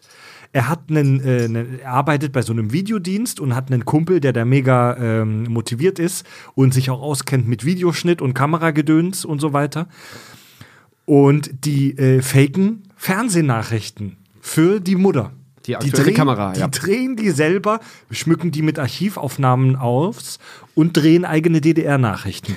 Ich weiß auch, da gibt's, äh, ähm, also der Kumpel da von ihm, wie hieß der nochmal? Frank? Äh, keine Ahnung, irgend so ein deutscher Name. Ähm, jedenfalls, äh, ähm, Daniel Brühl sagt er zu einem, ey, wir müssen die aktuelle Kamera drehen, so, aber kriegen wir diesen Sprech hin? Und der Kumpel sagt irgendwie, ja klar, das ist ja alle- alles immer das Gleiche. Und ähm, ich habe natürlich die Sendung nie gesehen, wie auch, woher auch. Ähm, aber Dennis heißt er. Dennis, ähm, also zu der Zeit, als ich den Film das erste Mal gesehen habe, jetzt, wo ich den jetzt nochmal geschaut habe, musste ich richtig lachen bei dem Satz und ist doch immer das Gleiche. Weil ich habe das, glaube ich, auch schon mal erzählt, dass ich mal eine Woche lang DDR-Material gucken musste und also für so Archivrecherche. Für einen deiner alten Jobs. Genau, und ähm, das war halt logischerweise zu 95 Prozent die aktuelle Kamera. Also eine Woche lang habe ich mir die aktuelle Kamera reingezogen und der Typ hat vollkommen recht. Das ist immer das Gleiche. Das ist echt richtig Das war, krass. die alte Kamera war eine Fernsehshow. Das war die, Tagesschau. Aktuelle, Kamera. Die alte Kamera. Was habe ich gerade gesagt? Oh, Die alte Kamera. Freudscher Versprecher. Die aktuelle Kamera. Toll, wir machen eine Nachrichtensendung. Wie nennen wir sie? Die alte Kamera. Finde ich eigentlich gar nicht mal schlecht. Die aktuelle es ist volle Stunde bei der vollen Kamera. Äh, Also die aktuelle Kamera war praktisch die Ost-Tagesschau. Genau. Ja. Genau. Die aktuelle Kamera. Die alte Kamera. Was sind wir, die vollen Mikrofone? Naja, und, und die kommen in der Handlung an den Punkt, wo die einfach der Mutter nicht mehr weismachen können, dass DDR und Westdeutschland noch getrennt sind. Und deswegen bauen sie in dieser gefakten äh, alten Kamera, aktuellen Kamera, eine Story auf, wonach die DDR sich freiwillig dem Westen geöffnet hat. Um Westflüchtlinge aufzunehmen, weil die West in Westdeutschland heraus oder beziehungsweise festgestellt haben, dass die DDR ja viel geiler ist als die BRD. Ja, richtig. das- das- Der, der Kapitalismus im Westen hat versagt. Der Kampf im, Kla äh, im Klassenkampf ist es ihm nicht mehr wert, dass man die schönsten Sachen, das meiste Geld hat, nämlich man will jetzt Familie, Sicherheit und deswegen kommen alle in den Osten. das ist super. Ja. Ja, und am Ende der. Äh, Ja, ich weiß, tut mir leid. Nee, äh, ich, ich wollte nur noch ergänzen, ähm, man dachte das ja teilweise wirklich von sich. Also zumindest der Staat wollte das so nach außen kolportiert haben. Also der war immer so ein bisschen hochnäsig, auch äh, Honecker, als er dann bei Kohl war zu Besuch und so weiter. Man dachte, man, man dachte immer so, man, man, man, man, man hat es ja jetzt geschafft und man ist ja wer. Und Ja. hm, ne? So, und äh, deswegen wollen natürlich auch die Wessis äh, in den Osten flüchten. Ja, ja. Am Ende des Films kommt raus, dass der Vater gar kein so schlimmes Verräterschwein war, sondern äh, dass beide Elternteile, auch selbst die Mama, ursprünglich in den Westen flüchten äh, wollte, äh, dass die Mutter aber zögerte und dadurch die Familie auseinandergerissen wurde. Äh, das Herz der geliebten Mama war trotz all der heilen Welt am Ende dann aber doch zu schwach und äh, sie stirbt. Und sie schießen ihre Asche mit einer kleinen DDR-Rakete in den Himmel, um ihre Asche über Berlin zu verteilen. Äh, sie stirbt aber weit im, weiterhin im Glauben, ähm, dass ihre heile Welt noch existiert. Vor Stimmt nicht. Vor allem, dass ihr doch. Nein. Das wissen wir nicht 100%. Laura erzählt's ihr. Das wissen wir nicht. Das Lara, hörst, aber das Lara, das, das hörst du. Mach mal richtig. Ich hab's mit Kopfhörern geguckt. Mach Ja? mal dir das jetzt. Ja, es ist alles weg. Wir sind jetzt eins.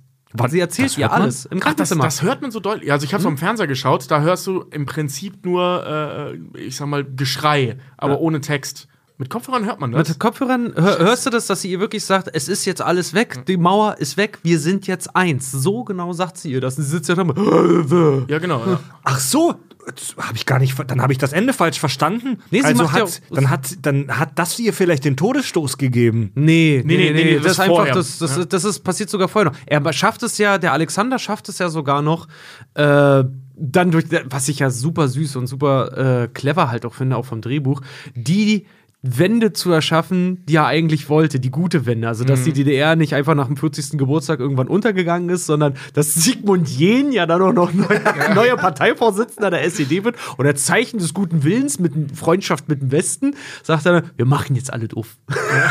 also, super geil. Ja, und da macht sie gute Miene zum bösen Spiel. Mega interessant. Also die Story ist einfach geil bei Goodbye Lenin. Das ist eine geile Story-Idee. Das ist auch liebevoll ausgeführt. Ähm, ich finde den Film mega cool. Ich, ich finde den auch cool. Ich finde ihn teilweise, wie gesagt, ein bisschen plakativ. Ja. Ähm, Aber, aber, Also aber zum Beispiel er bleibt noch unter einer Schmerzgrenze, Ja, finde ich. das ja. Also er ist jetzt nicht so peinlich wie das, was so ein Schweiger produzieren würde. Also das ist schon ein anständiger Film so. Ja, natürlich, ich meine, ein bisschen die Keule muss ja auch raushören. Wie gesagt, der kleine Tobi hinten in NRW, der muss das ja auch verstehen, was da so hintersteckt. Und das meine ich gar nicht despektierlich so. Das soll ja funktionieren für alle Beteiligten. Ähm, wenn man jetzt so nüchtern darüber nachdenkt, wäre das Bild ähm, der Spreewaldgurke äh, eigentlich nicht so stark, wie wenn sie gesagt hätte, hör mal, Gebäckstück XY von Bäcker XY unten im Haus oder so. Und der ist halt in Westen nach der Eröffnung. Irgendwie sowas. Also irgendwas, was nicht so ein Markenname ist, den man halt auch damals schon, also das hat mein Vater mir dann erklärt, auch in NRW kannte. So die Spreewaldgurke ist echt kein Geheimtipp. So, ne? Ähm, und das ist so ein bisschen. Das meine ich so mit plakativ, ne? Also die zählen ja auch hier mit, mit wie heißt der Kaffee, Muckefuck oder so? Muckefuck. Mockafix Gold. Genau, Mockafix Gold. Und so, weißt du, dass, dass die all diese, diese, diese, diese Markennamen raushauen, die wirklich jeder kannte. So, und es fehlte eigentlich nur noch Vita Cola. So, ne? Also es war ja wirklich alles mit drin. Und das ist so ein bisschen, das finde ich so ein bisschen plump, weil ich meine, die setzen nachher ja als Kontrast Burger King, Cola und so schon ein, aber das klappt nicht so ganz. Also die, die, die Zweischneidigkeit der Symbolik der Marken. Und das finde ich so ein bisschen plakativ, aber das ist eigentlich Meckern auf hohem Niveau. Ja, auf der anderen Seite ver verstehe ich natürlich auch, dass der Regisseur und der Drehbuchschreiber, dass die halt sich so an Dingen abarbeiten, die man kennt. Das, das meine ich ja, Ja, damit, ja. ne? Äh, also, dass Film- wir im Westen verstehen, was, was die meinen. Der Film war ein Mega-Erfolg. Ähm, 2003 kam er raus. Er war ein wirklich ganz, ganz toller finanzieller Erfolg für die deutsche Filmwirtschaft. Ähm, er war vor allem finanziell mega rentabel. Er hat rund 5 Millionen Euro Produktionsbudget gekostet, spielte aber rund 80 Millionen ein. Wow. Tja, liebe Film und Fernseher. Ich, Wrestler hat 8 Millionen gekostet. Ich sag's nur mal. wurde äh, auch in viele Länder exportiert. Also der lief nicht nur in Deutschland im Kino. Äh, im Kino. Die Hälfte der äh, Einnahmen der 80 Millionen waren in, in Deutschland. Ähm, und gewann den Deutschen Filmpreis, den Europäischen Filmpreis, war sogar nominiert für den Golden Globe. Äh, der Film kam auf dem äh, Höhepunkt der sogenannten Ostalgiewelle, über die wir nachher noch sprechen müssen. Also nach allem, ich, ich war da auch noch zu jung, um das wirklich so zu rezipieren, äh, aber nach allem, was man liest, war die Ostalgiewelle da schon am Schwelen. Also der Film hat die Ostalgiewelle jetzt nicht äh, initial ausgelöst, äh, aber er ritt so auf dieser Welle. Ich weiß noch, äh, dass ich so ungefähr 1999 ähm, da so den Peak der Nostalgie im Osten erlebt habe. Da weiß ich noch, da gab es dann DDR-Partys. Du konntest nochmal mit DDR-Geld dort bezahlen äh, oder musstest Ach, zumindest was? Gott, am stimmt, du hast Eingang recht. Das haben meine Eltern auch gemacht. Es Am gab, eine, Eingang es gab auch irgendeine fette TV-Show, wo die lächerlich heftige Quoten hatte, so eine Ost, äh, Ostalgie-Show. Du meinst die ultimative Chartshow? Sowas in der Art. Ja, aber das, das, kommt ja immer mal wieder. Aber äh, so, so, dass dann diese Ostpartys und DDR-Partys waren, zumindest bei uns in Erfurt und, und Leipzig und so weiter, das war eher so knapp vor der Jahrtausendwende tatsächlich Ja. schon. Also eher Ja. zu Sonnenallee-Zeiten als zu Goodbye Lenin-Zeiten sogar schon. Vielleicht äh, hat das ja auch äh, den Anstoß zu Sonnenallee gegeben. Der Film hat am Anfang, Gut bei Lenin hat am Anfang, als er rausgekommen ist, beim, ähm, naja, Feuilleton, wie man so schön sagt, also nicht beim normalen äh, 0815-Verbraucher, beim normalen Kinozuschauer, sondern bei den äh, Kritikern und Zeitungsjournalisten. Bei denen hat er am Anfang mega gemischte äh, Bewertungen bekommen. Also da gab es auch wirklich durchaus Filmkritiker, die geschrieben haben, der Film ist Schund, der Film ist Shit ähm, und einfach nur ein, ein billiger Grab nach der Meinung der Massen. Und nachdem dann rauskam, dass das Ding ein mega krasser Publikumserfolg ist, wurde dann eher positiver darüber geschrieben. Aber ich sag mal so, die Intellektuellen haben den Film sehr gemischt aufgefasst. Jetzt mal die Frage an euch Ossis, äh, Richard und Xiaomi.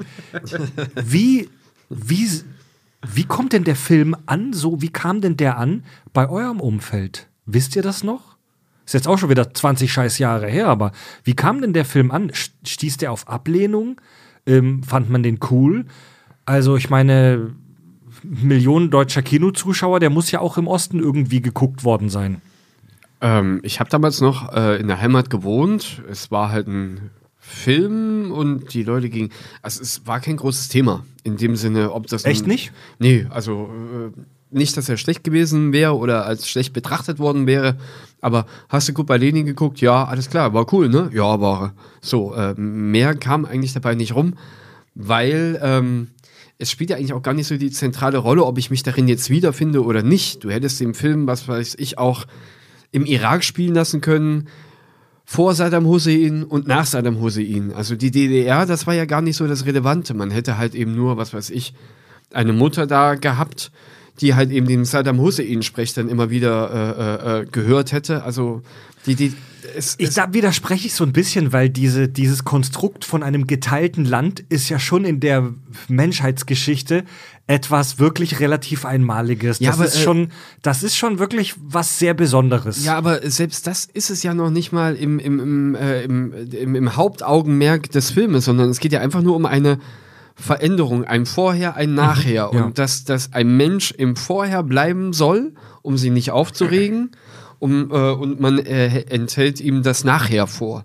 Und das kann man eigentlich auf jede Veränderung in der Welt, hättest du die Geschichte eigentlich erzählen können. In, Also in den Zeiten, wo es Fernsehen gab. Ja, also da, da hat Xiaomi vollkommen recht. Also es geht ja in, in also ich sag mal, der, der, der dramaturgische Auslöser oder beziehungsweise das, das Dram dramaturgische Mittel, was hier interessant ist, ist einfach eine sehr schnell gehende Veränderung, die man durch ein kurzes, verhältnismäßig kurzes Koma, dramaturgisch gesehen, sag ich mal, weil da, da gibt es in der Filmgeschichte krasseres, ähm, äh, äh, passiert ist. Und zwar und beinahe auch schon abgeschlossen. Also das acht Monate reichten ja fast, um vor allem in Berlin ähm, massive Veränderungen äh, ähm, hervorzurufen. Und das lässt sich ja übertragen. Ähm, was hier natürlich ganz cool ist, und das spielt dem Film dann eher in die Karten, ist, dass alle gleichsprachig sind, egal von welcher Seite der Grenze. Das ist natürlich geil, ähm, jetzt für so eine Geschichte. Ähm, und dass das alles im selben Ort stattfindet, also in Berlin. Der Film wäre wahrscheinlich in Erfurt nicht so spannend gewesen, Ja. ne, weil, weil es halt nicht drei Straßen weiter ist, sondern da ist dann halt, ich sag mal, die Distanzen sind größer. Das ist, du hast dieses Gewusel nicht, du hast dieses, diese riesigen Bilder und Partys und so, die da äh, äh, damals abgehen. Wir alle kennen diese Bilder des Mauerfalls, so ne. Ähm, das hast du halt an diesem Ort. Das spielt dem natürlich in die Karten und das bietet sich an, das da zu machen. Aber prinzipiell hat Xiaomi recht, das kannst du überall machen, wo sich schnell Dinge verändert haben. Das kannst du selbst. Ey, dreh das Ding in NRW. Nee, ganz im Ernst. Im, im, im, Im Ruhrgebiet. Und zwar das äh, ähm, Gebiet von der Mom, also das äh, Dorf, in dem die aufgewachsen sind, wird weggebaggert. Für ein Stimmt, ja. Braunkohlekraftwerk. Äh. Selbe Geschichte. Nur, dass du eben keine Spreewaldgurken hinterherjagst, sondern eben dann wirklich den Bäcker. Oder so. Ja, aber, aber die kriegst du ja noch, ne? Aber irgendwas, was, was weggehauen wurde. So. Stimmt, aus dem Dorf. Bitterballe. Ja, Nur ähm, Tobi, ich will die guten Bitterballen haben. Aus Holland. Genau, ich war acht Monate im Koma, holen wir mal die Bitterballen. Nee, die haben Holland weggebaggert. Und wer hier noch? Die haben wir weggebaggert, Mutti. Ich glaube, wir haben ganz Holland weggebaggert. Geht doch schnell. Was haben wir draus gemacht? Eine Zeche und ein Pool. nee, ähm. Was soll ich jetzt sagen? Achso, das gute genau. Baggerloch. Äh, bei mir zum Beispiel in der Familie war der Film und auch so in der Schule, weil ich war 13, als der kam, 2003 oder irgendwas, ne? Ja. Äh, da war ich 13, gerade frisch auf dem, auf dem Gymnasium. Und äh, ich weiß noch, in Schwed war der, war der echt ein Thema. Da war der, war der wirklich, der, jeder hatte eine fucking Meinung dazu, jeder musste davon irgendwas sagen. Noch dazu meine ganzen, meine, meine ganzen alten Lehrer, von denen auch einige IMs waren, also inoffizielle Mitarbeiter, was später rauskam. Da gab es riesen Stress noch an der, an der Schule damals. Der Stasi. Genau, Spitzel. Sp- Stasi-Informanten. Genau, oder halt so, wo, wo unser Sportlehrer halt zum Beispiel auch so, mal, als wir den mal gefragt haben, was haben Sie eigentlich studiert? Also, naja, Sport und Staatsbürgerkunde.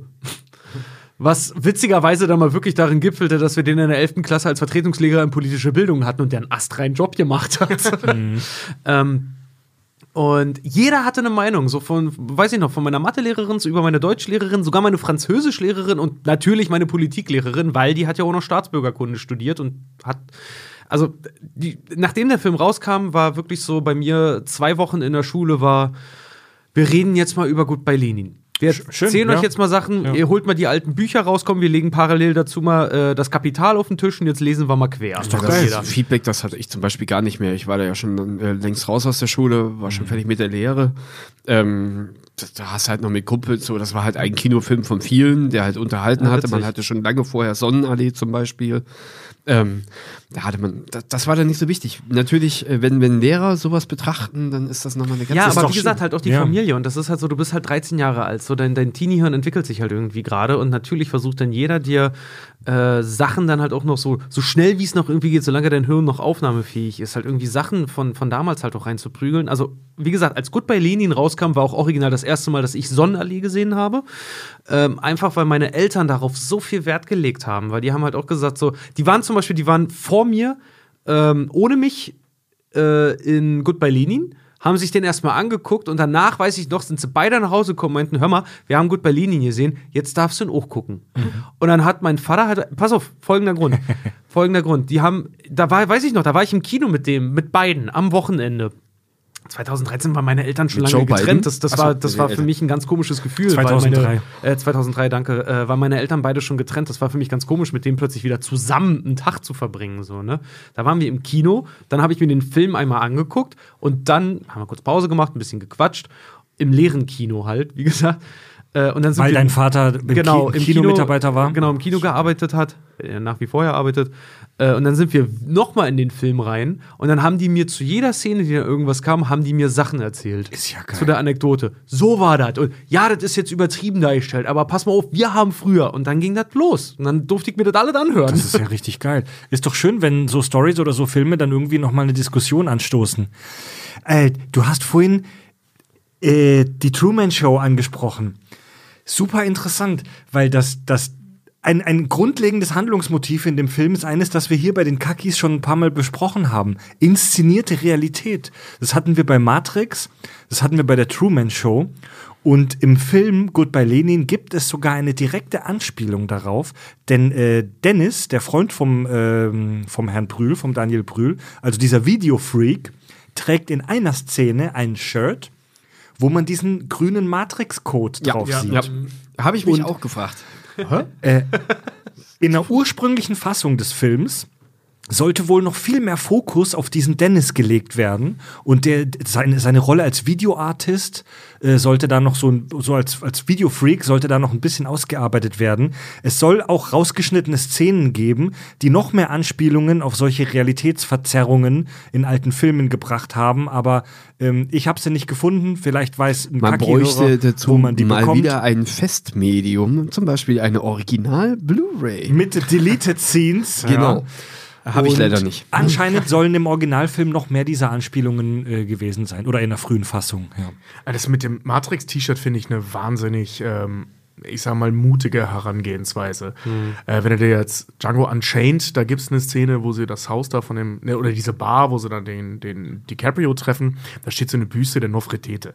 So, und zu der Zeit, in dem der Film Django Unchained spielt, war diese Büste in der Realität noch nicht entdeckt worden. Also kann die nicht als Deko da rumstehen. Ganz ehrlich, geschenkt.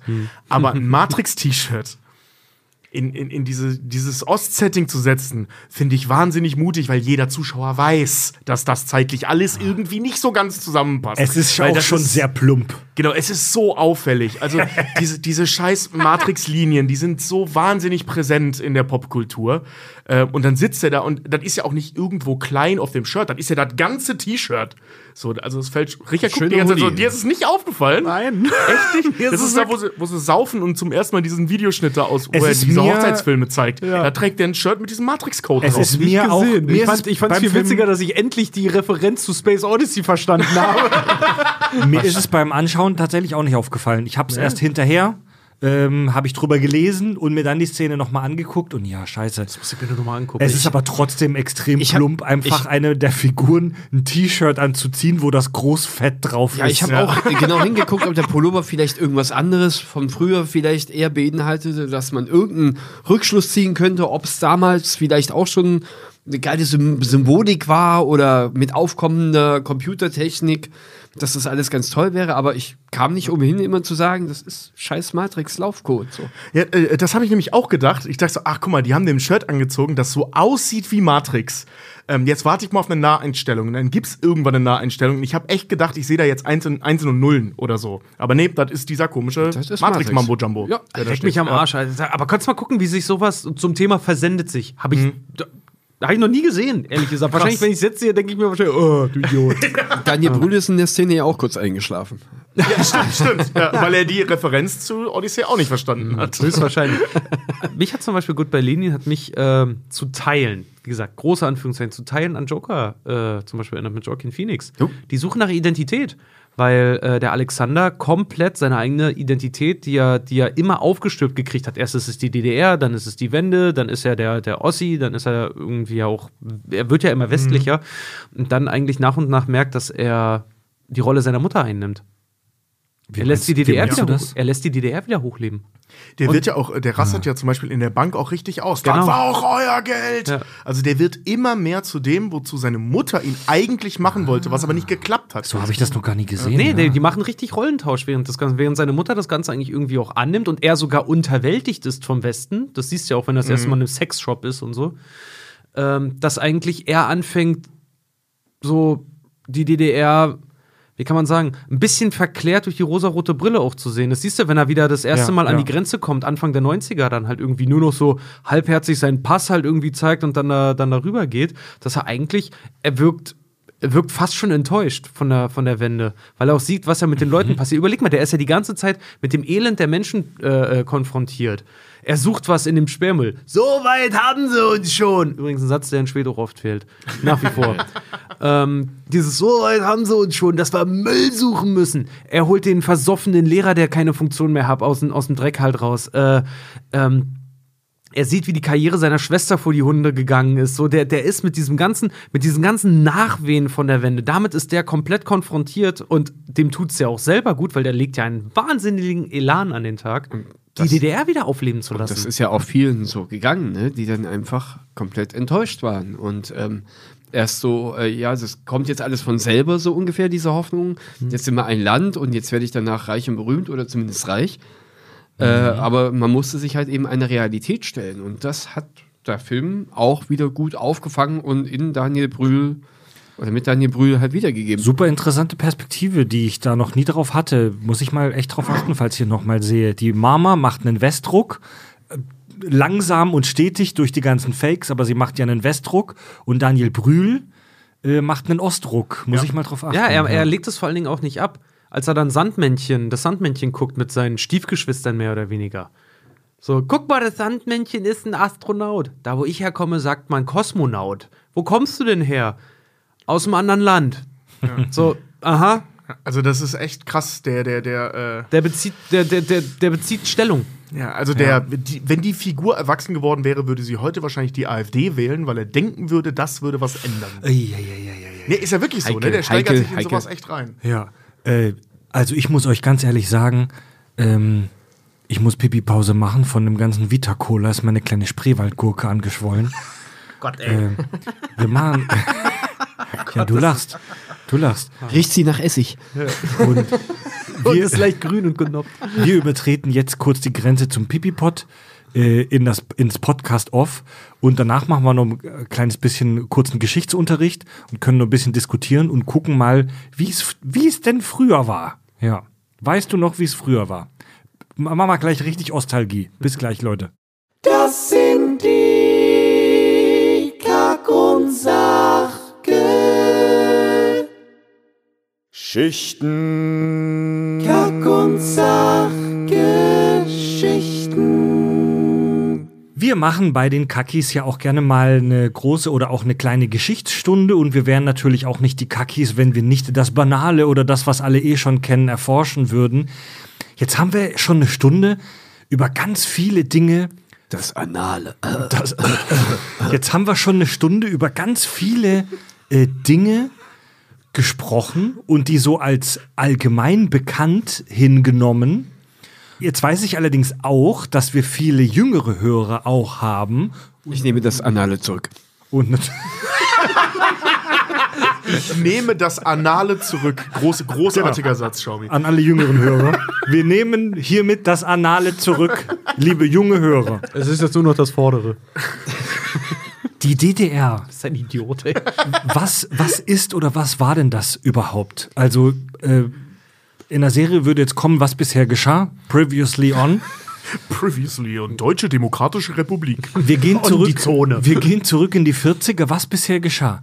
Äh, Nazi-Deutschland, äh, das maßgeblich am Anzetteln des Zweiten Weltkriegs beteiligt war, das kann man schon so sagen, Ja, gerade so, ja. musste Die alten 19 Archive sind lückenhaft, aber wir haben uns drauf geeinigt. Nazi-Deutschland hat's verkackt. Auf ganz vielen Ebenen und musste 1945 äh, kapitulieren.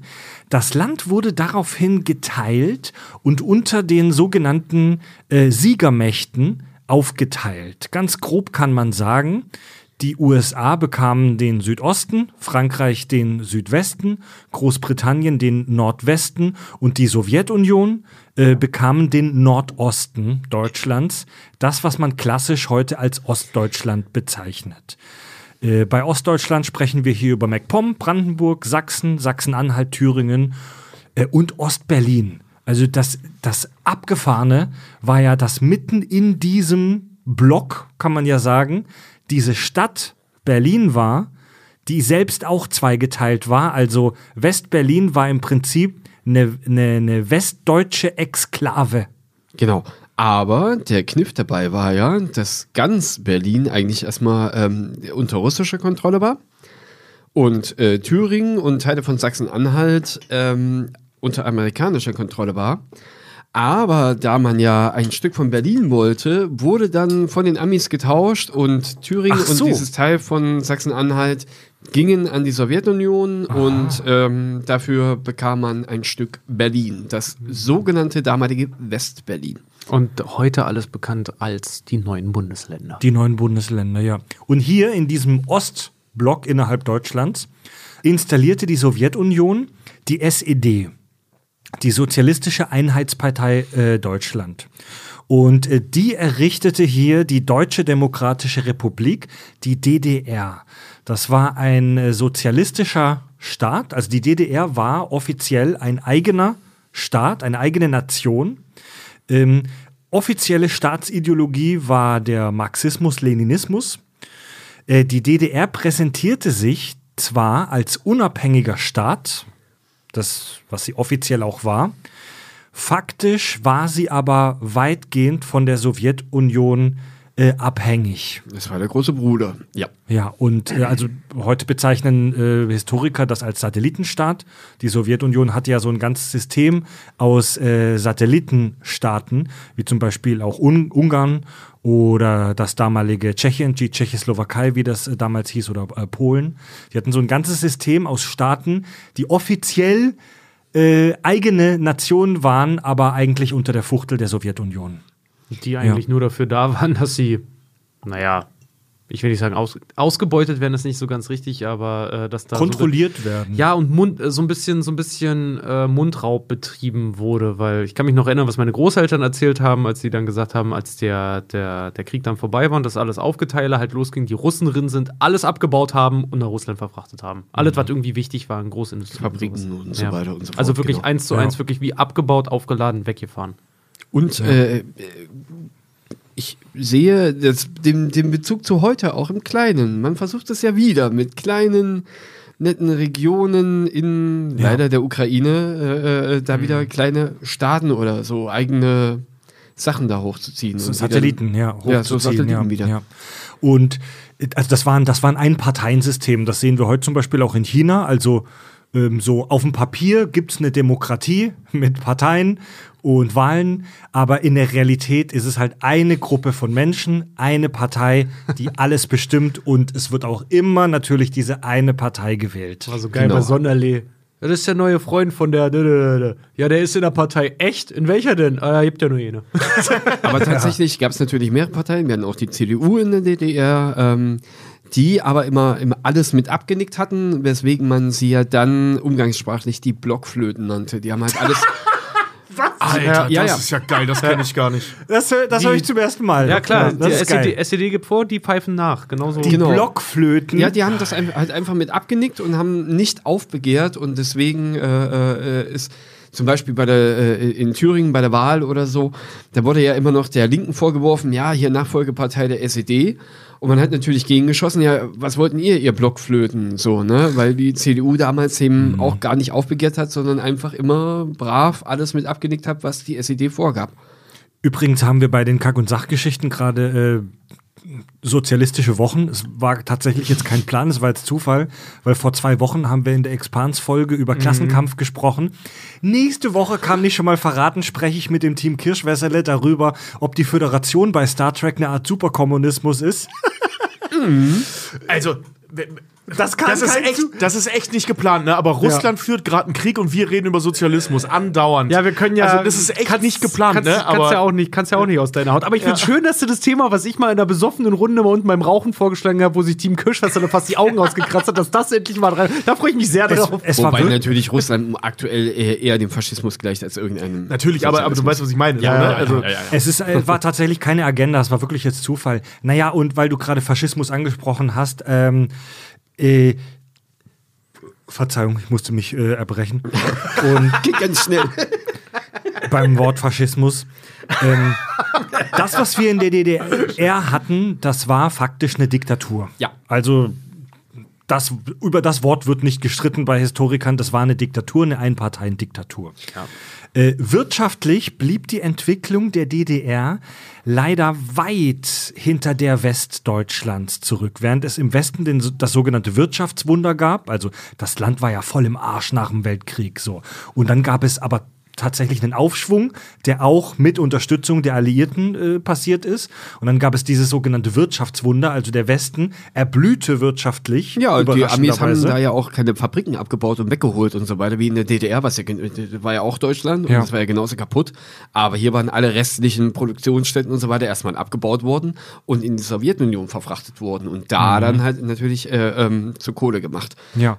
Und während es im Westen das Wirtschaftswunder gab und die Leute sich Strumpfhosen und C&A Bling Bling Glöckchen Jeans kaufen konnten, ähm, blieb der Lebensstandard im Osten weit hinter den Erwartungen zurück. Wir haben früher ein PCK, also äh, ist natürlich, äh, ich komme aus einer Gegend, da ist das PCK ist der größte Arbeitgeber halt da. Was ist natürlich, Ja, das Petrolchemische Kombinat.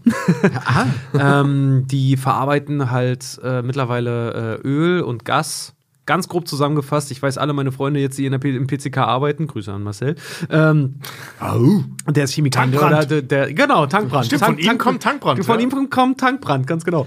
Ähm, der ist, ist, äh, arbeitet bei so einer äh, Tochterfirma oder jedenfalls einer Firma, die mit dem PCK zusammenarbeitet. Scheißegal auf jeden Fall. Jedenfalls äh, kommt im PCK das ganze Öl und Aus Gas Russland? aus Russland halt an, wird dort verarbeitet und versorgt eigentlich fast den, unseren gesamten, unser, die gesamte östliche Hälfte Deutschlands. Also wer irgendwie in Berlin Diesel tankt, der kommt hundertprozentig aus Schwed. So, so sieht's mal aus. Krass. Und ähm, naja, wie gesagt, größter Arbeitgeber in der Gegend halt so. Und wenn du dann halt so langsam ins ausbildungsfähige Alter vom Laboranten oder Chemikanten halt irgendwie kommst, wirst du natürlich so gut wie jede Woche von deiner Schule aus in diesen Arbe zu diesem Arbeitgeber halt gekarrt. Ständig. Und da siehst du dann halt auch ganz interessante Videos und da gibt es dann halt auch so, so Augenzeugenberichten von Leuten, die halt wirklich so kurz nach dem Krieg, die damals auch, auch schon alt waren, witzigerweise, äh, in Schwed halt ankamen mit der Begründung, ja, wir, es gab ja nirgendwo Arbeit, es gab ja nirgendwo irgendwas. Mein Mann und ich sind mal nach Schwed gekommen, weil hier gab's Butter. Und genauso war es nämlich. Schwed war nämlich damals nämlich auch, weil die hatten das PCK äh, noch zu dem Zeitpunkt, war ein unglaublich attraktiver Standort. Deswegen ist die Stadt ja auch plötzlich dann aus allen Nähten äh, geschossen, äh, aus allen Nähten geplatzt. Geplatzt. so aus allen Nähten geplatzt und hatten halt plötzlich äh, eine Einwohnerzahl von fast 40.000. Leute sind halt wirklich in den Osten gegangen oder in, in bestimmte Gegenden, weil da gab es ja Butter. Der Lebensstandard im Osten blieb weit hinter dem im Westen äh, zurück. Das ist etwas, womit wir ja heute noch kämpfen, äh, mit wirtschaftlich schwachen Regionen in Ostdeutschland, was auf diese Zeit leider zurückgeht. Und das führte zu einer großen Unzufriedenheit und es führte auch zu einer großen Abwanderungswelle, dass Leute gesagt haben, nee, ich gebe mir das nicht mehr, was ihr hier macht. Äh, das sozialistische System, das ihr hier etabliert habt, ist scheiße. Ähm, wir müssen, äh, wir haben hier Planwirtschaft, der Staat gibt vor, wo und wie ich arbeite und so weiter. Ich verpiss mich in den Westen. Du bist gerade noch in den 50ern oder 60ern, ne? Genau. Ja. Und daraufhin baute das DDR-Regime dann 61 die Berliner Mauer, äh, den sogenannten antifaschistischen Schutzwall. Und das ist ja etwas, das die deutsche Geschichte tatsächlich in der Weltgeschichte zu etwas Einmaligem macht. Dieser geteilte Staat, der sogar durch etwas Physisches, wie diese Mauer, das ist absolut grotesk, das muss man sich mal vorstellen, in zwei Teile getrennt wurde. Niemand das- hat die Absicht, eine Mauer zu errichten. Vor allem das Faszinierendste und, und ähm, ich sag mal, ähm, was zumindest mir in der Schule immer gesagt wurde, und ich kenne auch kein anderes Beispiel, wer was kennt, gerne raus damit, ähm, das muss wohl in der Geschichte der Zivilisation der erste Staat gewesen sein, der eine Mauer baut, nicht um Feinde draußen zu halten, sondern die Leute drinnen. Also das ist ja das Abstruse daran. Ja, genau. Ja. Die ist ja nicht gegen Feinde von außen gebaut worden, sondern du, Xiaomi, darfst hier nicht weg. Ja. Ja, Also aber das wurde ja ja das so natürlich nicht Ja. kolportiert an die Menschen. Gibt ja dieses Ja, ja, klar, aber ne, Genau, die Propaganda war, das ist der Schutzwall gegen die nach außen. gibt ja den, äh, das berühmte Foto von dem Grenzsoldaten, der über den Stacheldraht noch schnell springt. ja, ja. Total geil, der so die Waffe wirklich noch so auf dem Rücken hat und wirklich so, so richtig im Galopp, im Anlauf über so einen Zaun springt und schnell gen Westen rennt, weil er genau sieht, was da gerade passiert, weil die es wirklich in der Nacht- und Nebelaktion hochgerissen haben. Die haben die Mauer so schnell wie es ging durch Häuser gebaut, durch Straßenblöcke, durch alles. Die haben einfach alles komplett auf, von heute auf morgen halt wirklich dicht gemacht. Und weil du sagst, ist der berühmte Satz, niemand, vorhat eine Mauer, äh, niemand hat vor, eine Mauer zu errichten. Ähm, da hat meine Mutter mich mal tatsächlich dazu gezwungen. Da haben wir uns äh, eine Doku angeguckt, da hat ein Sprachpsychologe, Sprachforscher, hat genau diesen Satz auseinandergenommen, auch mit der Betonung und wie er das sagt und seine Körpersprache und diesen ganzen Schnick, Bripapo. Er hat gesagt, ey, das ist so geil, so heute kannst du das machen. So, ne? Geäußert Dann- übrigens von Walter Ulbricht, dem damaligen äh, Leiter des, ähm, äh, oder dem, dem, dem Regierungschef im Prinzip Ja. in der DDR. ja, äh, Richard, da, warte, äh, da Warte, kann, sprech dich in Ruhe aus. Du kannst einen Punkt machen. Wir unterbrechen dich nicht. Danke. Sehen wir gerade so aus, als ob wir dich unterbrechen? Nein, alles gut. Nein, nur mein Kopf gerade. ähm, wir unterbrechen dich nicht. jedenfalls hat sie mich dazu ermutigt, mir diese, diese Reportage halt anzugucken. Und da hat, saß wirklich jemand, der äh, Körpersprache, Stimmlage, alles Mögliche halt analysiert hat und gesagt hat: so, es ist echt erstaunlich. Alle Anzeichen, die dieser Mann ausgestrahlt hat, auch nur in diesem kurzen Ausschnitt, deutet auf eine Lüge. So zu 100 Prozent. Einfach alles. Stimmlage, Körpersprache, einfach alles. Da müsste ich natürlich mal wissen, woran man das festmacht, aber das sind dann Fachwissen. Das sind diese Kleinigkeiten. Er hat zum Beispiel festgemacht an diesem so, niemand hat, hat vor, eine Mauer zu errichten. Er hat gesagt, so, wenn diese, wenn diese Tonkurve halt genau so verläuft, hat er gesagt, dann kannst du fast schon, weil der kennt es ja auch, Okay. kannst du von der Lüge halt ausgehen. Dazu Ja. hat er sich die, die Körpersprache, die Körperhaltung von ihm angeguckt und wo er hingeguckt hat in dem Moment, sagte er so, ey, ganz ehrlich, dass das so. Deutet auf Anspannung hin. Ja, so, Also, äh, so ja. war halt auch so. Der, ich weiß noch, das Ende, en- äh, die Reportage endete damit, dass er gesagt hat: Leute, ganz ehrlich, hört mir auf euer Bauchgefühl. Naja, und liebe Historiker, die die Kack- und Sachgeschichten hören, ich mache das hier natürlich extrem vereinfacht und das lernen äh, Kinder in der Schule jahrelang. Ähm, so im Verlaufe der 80er Jahre gab es in der Sowjetunion einen massiven wirtschaftlichen Einbruch und eine große äh, Unzufriedenheit. Und das führte dann tatsächlich dazu, dass die Sowjetunion so in den späten 80ern sich langsam zurückzog aus diesen Satellitenstaaten äh, und sich wieder auf äh, das eigene Staatsgebiet konzentrierte. Und eine der Folgen war dann tatsächlich in Deutschland, dass die Mauer fiel. Und die, Michael die, Gorbatschow hat gewähren lassen. und dieser Staat DDR aufhörte zu existieren und aufging in ein neues Gesamtdeutschland, in die neue Bundesrepublik Deutschland, West und Ost vereint. Das war doch, wenn ich mich richtig erinnere, ist ja der erste Mauerfall in Anführungszeichen, weil es da nur ein Zaun war, in Ungarn, glaube ich, gewesen. Ich meine es, oder. Genau, die Ja, Ungarn haben sich ein bisschen früher, äh, die Ungarn, bei den Ungarn war das noch früher als in Die Deutschland. durften ausreisen lassen. Deswegen sind ja viele auch nach Ungarn geflüchtet und dann in Westen Ja. ausgereist. sind. Genau, genau. Und da, ähm, also die hat ja auch diesen Zaun. Und ähm, Also wenn es Ungarn war, dann weiß ich wieder, wie ich die Geschichte selbstbewusster erzählen kann.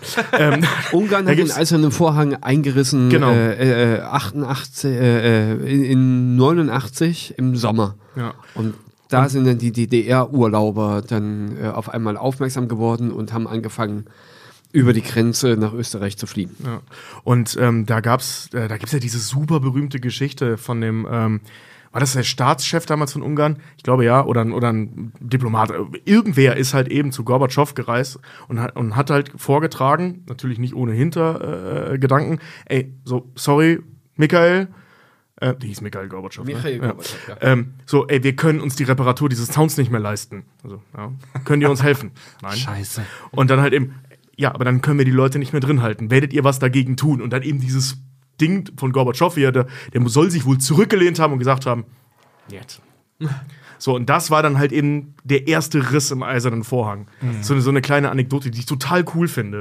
Ich überlege gerade, ob du den polnischen Präsidenten damals meintest, wegen der DDR-Flüchtlinge, die in Warschau in die BAD-Botschaft geflüchtet sind. Nee, nee, nee, nee, nee, nee. Also ich meine schon, also ich war mir nur nicht mehr sicher, ob es Okay. Ungarn oder Rumänien oder so war, aber ich Aber glaube, die, da sind mehrere dann hingefahren, weil äh, Genau. in mehreren Ländern dasselbe passierte. Wer war denn das nochmal in Deutschland? War das äh, Walter Ulbricht, der das damals ausgerufen hat, als er hier so nach seinem Kenntnisstand ist, DDR-Bürgern die Ausreise erlaubt oder wird erlaubt werden und irgendeiner aus der, äh, aus der Gün Presse- Günther Schabowski. Ah, war Günther. Schabowski war das, genau.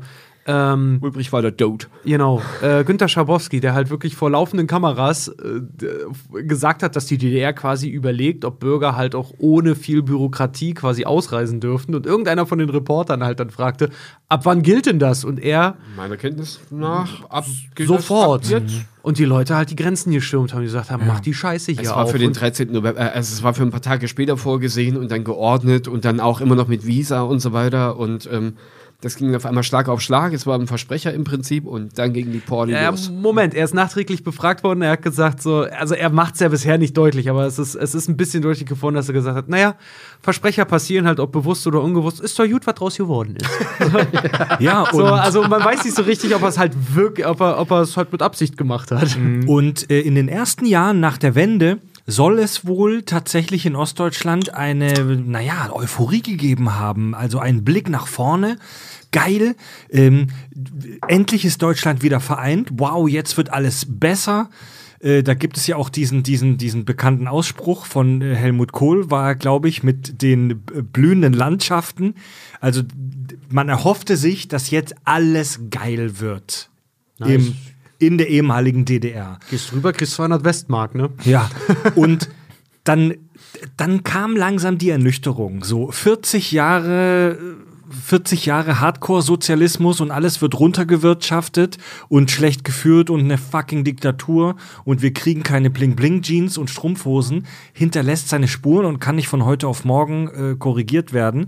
So drei, vier Jahre nach der Wende ging es dann wohl anscheinend langsam damit los, dass sich Ernüchterung breit machte. Das ging schon schneller. Es ging schon schneller, ja.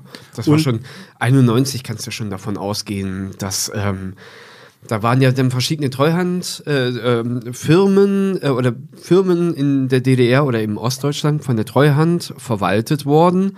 Übrigens ein schöner Hinweis bei die Dinos auf die Treufuß. Treufuß. Die Treufuß, genau. Ähm, und im Prinzip aber Was, immer wieder. was, was war denn die Treuhand oder was ist das? Das war im Prinzip eine äh, westdeutsche oder, oder eine, eine Gesellschaft, die ostdeutsche Firmen verwaltete oder verwalten wollte und vielleicht noch irgendwie zum Überleben bringen wollte.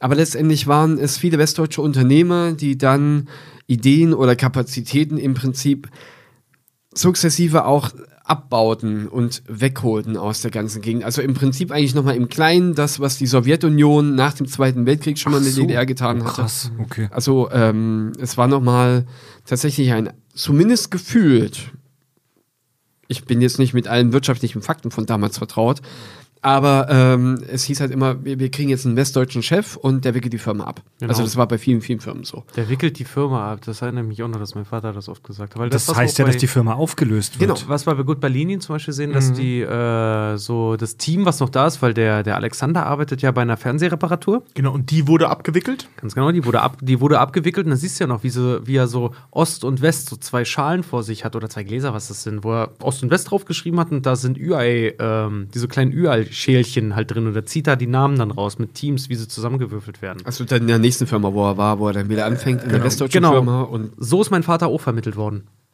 Ehrlich? Mhm. Ganz genau so. Er hat gesagt, so, das ist eins zu eins so, wie er in der neuen, in seiner neuen Firma damals aufgenommen wurde. Er ist mit einem, mit, mit jemandem aus dem Westen zusammengepackt worden, immer in, in Zweierteams und genauso wurde das ausgelost. Mit Schalen, UI-Figur, äh, UI-Schälchen, äh, äh, hier. Diese gelben UI-Plastikdinger. Ganz genau. Und so ist das ausgelost worden, halt wirklich einfach. Und Mein Vater saß wirklich im Kino und meinte so, ey, ganz genau wie bei ihm. Abgefahren. Naja, und die Ostdeutschen haben das gemacht, was alle Menschen in ihrer Geschichte immer getan haben, ähm, nämlich die Vergangenheit in ein positives Licht gehoben. So, dann begann so Mitte der 90er langsam diese Ostalgiewelle, dass man sich an die Dinge von früher erinnert hat und die halt auch so ein bisschen nostalgisch verklärt hat. Wir haben in unserer äh, schon lange ist es her Folge über äh, den in welcher Folge haben wir über Ost- Nostalgie gesprochen? Beim Wochenshow-Effekt? Genau, der Wochenshow-Effekt. Ja. Dass es eine wissenschaftliche Studie gibt, wonach Menschen subjektiv vier Grad wärmer wird, wenn sie sich nostalgische Gefühle machen. Das, das machen Menschen schon wahrscheinlich seit Angebot des Homo sapiens. Also das ist nichts exklusiv Ostdeutsches. Jetzt, wo ich hier so eine Lehmhütte habe, Mensch, Mensch Ja. war meine Höhle schön. dass sie sich an die Vergangenheit erinnern und sich halt nur an das Gute erinnern und das Schlechte ausblenden. 4 Grad wärmer. Wisst ihr noch? Gas aus Polen? Boah. Junge, war das warm in der Bude. Ja. Aber ist doch so, oder? Ostalgie heißt, ähm, ich erinnere mich an das Gute und blende das Schlechte aus. Ähm, das ist gleichzeitig äh, als Frage an euch äh, ähm, gedacht, was ich jetzt sage. Und zwar, ähm, was viel von diesem, zumindest so wie ich das verstanden habe, viel von diesem Nostalgiefaktor ausgemacht hat, war selbstverständlich nicht leere Supermarktregale. Es war selbstverständlich nicht die Stasi. Ähm, dieser ganze Scheiß, der da abging, Verwandte, die an, an der Todeszone erschossen werden und so. Daran erinnerte man sich nicht, sondern man erinnerte sich an was weiß ich jetzt, ganz, Spreewaldgurken. ganz, ganz plakativ Urlaub an der Ostsee äh, oder in Ungarn. Und äh, weißt du, so diese FDJ. schön, ja, von mir aus auch FDJ, so die, diese, diese, diese schönen Geschichten, die aber im Prinzip nichts mit dem Staat zu tun haben, sondern nur Genau. mit der Jugend. Ja. So, Genau. Also man erinnert sich an seine eigene Jugend und das war schön. Und was war anders? Das politische System. Aber es kommt natürlich noch dazu, dass man in dieser Wendezeit ähm, zum Beispiel äh, in der DDR oder im sich wandelnden DDR plötzlich alles Kulturelle, was aus der DDR kam, abgelöst hat. Auch wenn, äh, oder, ähm, nee, nicht abgelöst hat, sondern ignoriert hat halt einfach. Man hat dann auf einmal, äh, dann hat ein ganzes Volk geschrien, das ist doch alles scheiße. Ähm, hat dann erstmal nur das Westdeutsche konsumiert und irgendwann hat man dann, dann doch festgestellt, ah Moment, damals war äh, äh, ja doch nicht alles so schlecht und äh, plötzlich erinnerte man sich wieder an, was weiß ich, die märchenhaften, verschlüsselten Texte einer Band wie Karat. Ähm, oder, Sing mal was. Äh, Karat war über sieben Brücken musst du gehen, zum Beispiel. Ähm, Ach, das ist gar nicht von Peter Maffei. oh! Richtig.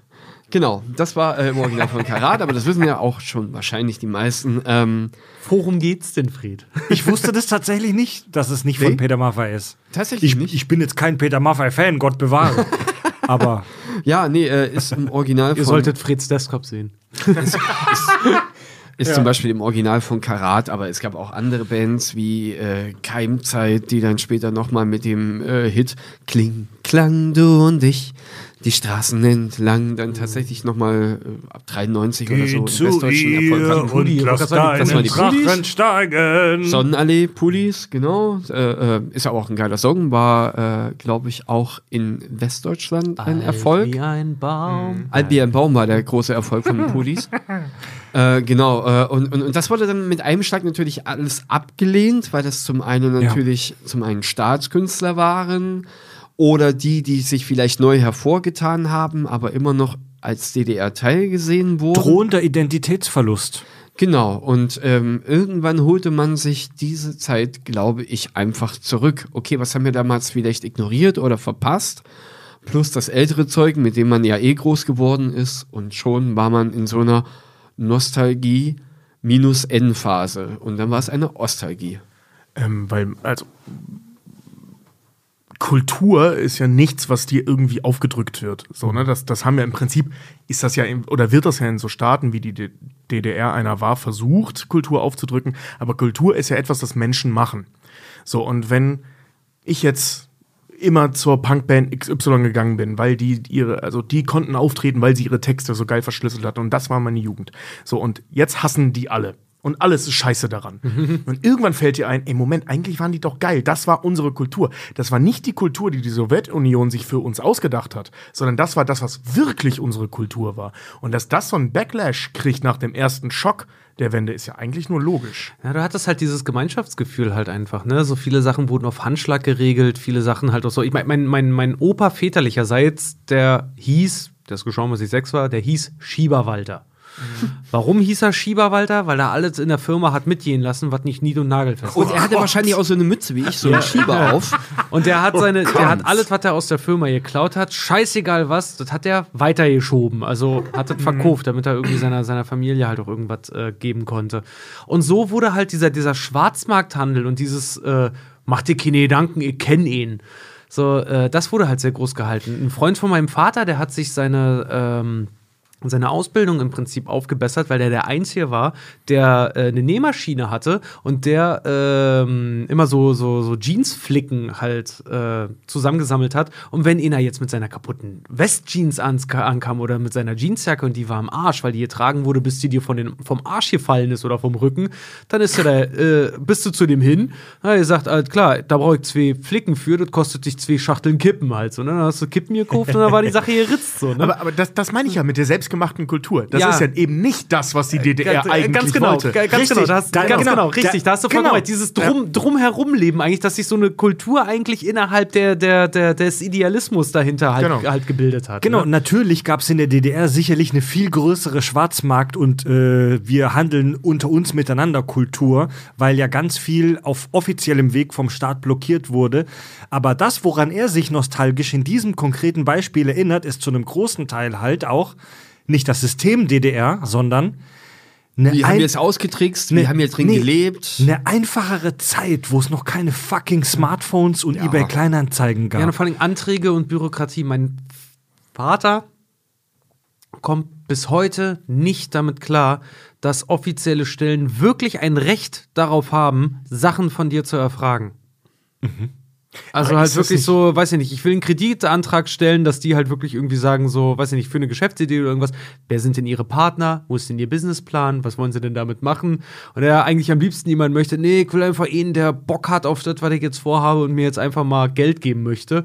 Der will sich mit dem ganzen anderen Scheiß ja nicht auseinandersetzen, weil alles so auf brüderlicher Basis sonst immer funktionierte. Ja, ja, aber, ich mein, ich auch aber, so. aber das ist ja, also, das, das hättest du doch legal in der DDR auch nicht machen können. Nee. Also da nee, wurde, hast wurde du ja ja noch auch viel nicht. mehr überwacht. Das ist Hast- eigentlich komplett Banane. Ja, hast, Aber- hast aber- aber auch nicht. Es gab einfach Sachen, die hast du nicht gemacht. Ja, genau, aber das, ist, also, das ist ja genau, also, was, was Beispiel viel zum Beispiel, Problem äh, ausmacht. Du baust in der DDR ein Haus so ähm, und du merkst zum Beispiel, boah, mir gehen jetzt die Ziegeln aus. Ich kenne ja noch Jürgen. Ja. Ich frage mal Jürgen so, ne? Und das Genau. ist das, was äh, äh, Richard meint, dass man da eben äh, brüderlich und untereinander und am Staate äh, den Staat überhaupt nicht involviert hat oder firmentechnisch oder so, sondern man hat das halt zusammen mit Jürgen gemacht, unkompliziert, der hat die Ziegeln rangebracht, ich habe ihm dafür dann im nächst, in der nächsten Woche äh, die Bude gemalert, weil ich halt eben gelernter Maler bin. Und ähm, das ist das, was Richard halt meint. Kumpel von meinem Vater halt auch. Ähm, der sich halt wirklich so, der hat sich aus einem runtergekommenen äh, Bauernhof geholt und hat den dann mehr oder weniger wieder, wieder hergerichtet. Ne? Jedes Mal, wenn wir bei dem waren, da kam er gleich an, ey, Frankie, ey, was geht denn? Kick mal da hinten, ey, ich hab einen neuen Ofen geholt. Er hat von der Baustelle geholt, von der alten Villa, wollten sie abreißen. Hab ihn hingegangen, hat mir angekickt, ihr sagt, ey, ist doch noch gut. Hat den aufgeladen, jetzt hat den in meiner Hütte, kick mal. Ja, aber das ist- das und so ist geht das- es dann halt so. Die, die haben halt untereinander so dieses Wegwerfen ist nicht.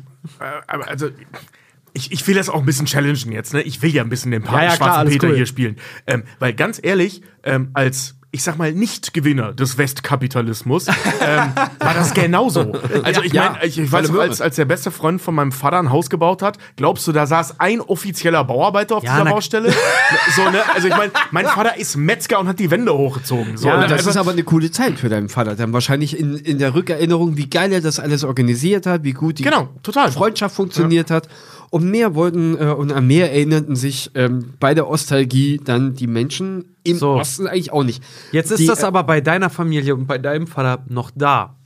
Mein Vater hat den Freund vielleicht gar nicht mehr, weil der gesagt hat, alle Scheiße ist abgehauen. Ja, genau. Ähm, darauf will ich so ein bisschen hinaus. Was, was ein großes Problem ist, das ist jetzt nicht von mir, das habe ich mir angelesen, ähm, ist halt eben die Tatsache, dass die, die, ich sag mal, die, die solidarische Notwendigkeit innerhalb der DDR ähm, von vielen frustrierten Menschen, damals wie heute, verwechselt wird mit dem System in der DDR. Richtig, Ja, genau. ganz genau. Und das ist halt echt ein Genau, Problem. das ist das, Pro das ist, sorry, das ist das, das ist das in Anführungszeichen Problem bei der Ostalgie. Die meisten Leute, die so Ostalgie-Partys schmeißen, die haben ja natürlich keine düsteren Hintergedanken. Da will man nicht eine sozialistische Diktatur feiern, da will man einfach sich erinnern. Und Nina Und- Hagen hören und Genau, ja, richtig. Und vielleicht mal eine Vita Cola trinken. Das muss man sich wirklich klar machen.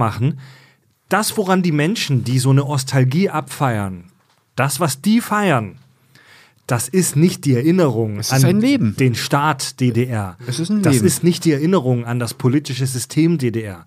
Die Leute, die Ostalgie abfeiern, die erinnern sich an ihre Jugend, Genau, an an eine einfachere Zeit, an eine Episode ihres Lebens, äh, an, an einfach ihre Vergangenheit und an ihre Zeit, an vielleicht an diesen einen Sommer im Sommercamp bei der äh, FDJ. Was war das? Das war so die, die, die Jugendorganisation. Ähm, Organisation, Das ne? war die Freie Deutsche Jugend. genau, äh, da, da, da bist du dann nach der Jugendpionierzeit im Prinzip, dann bist du Thälmann-Pionier geworden und du hattest noch die Möglichkeit, in die Freie Deutsche Jugend einzutreten, um da äh, sozialistische Jugendarbeit zu machen im Ja. Prinzip.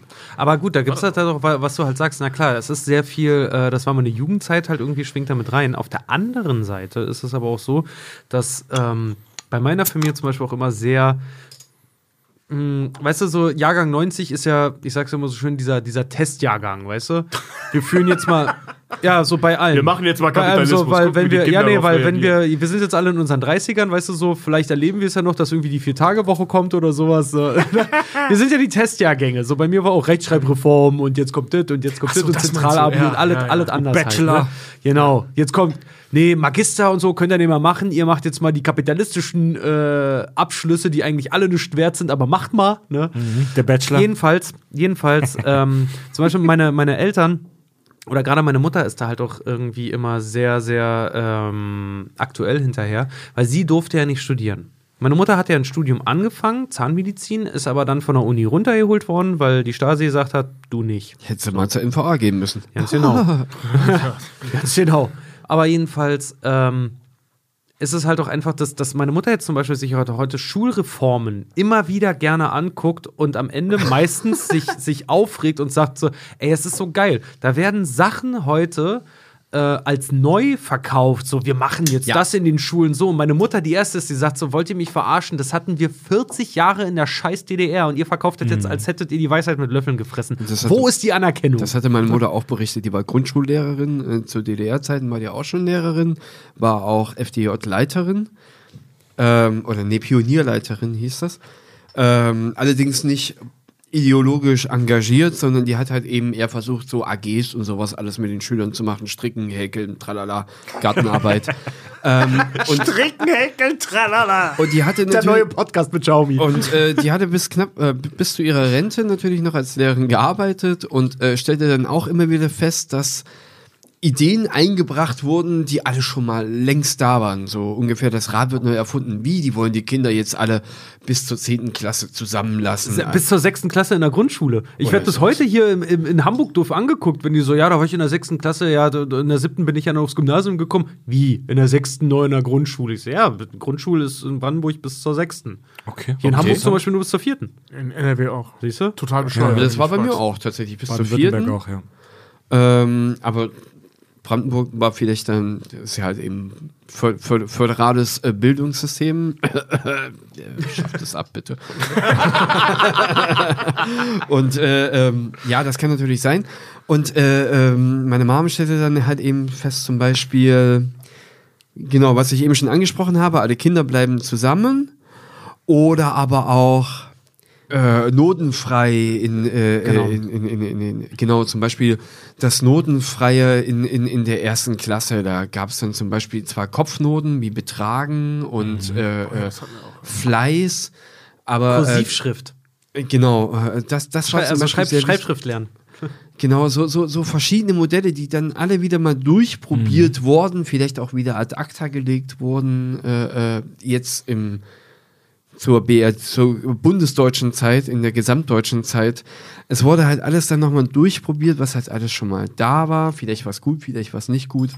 Aber man hat zum Beispiel komplett ignoriert, welche Erfahrungen in der DDR zum Beispiel überhaupt damit gesammelt wurden. Jetzt muss ich mal ganz so fragen, habt ihr beide noch mit dem Abakus rechnen gelernt? Ja, in der ersten Klasse damals noch. Aber ich Vielleicht weiß nicht mehr, wie es geht. Aber zu diesem ganzen Thema Ostalgie wollte ich noch sagen, ähm, liebe Kack- und Sachhörer, hört euch dazu gerne auch mal Folge 43 an, der Wochenshow-Effekt, wo wir über das Konzept Nostalgie gesprochen haben. Das kann man eins zu eins auf die Ostalgie anwenden. klar. Ähm, das kann man eins zu eins darauf anwenden. Der Mensch neigt dazu, äh, sich selbst in der Rückschau eine möglichst positive Biografie zu verpassen.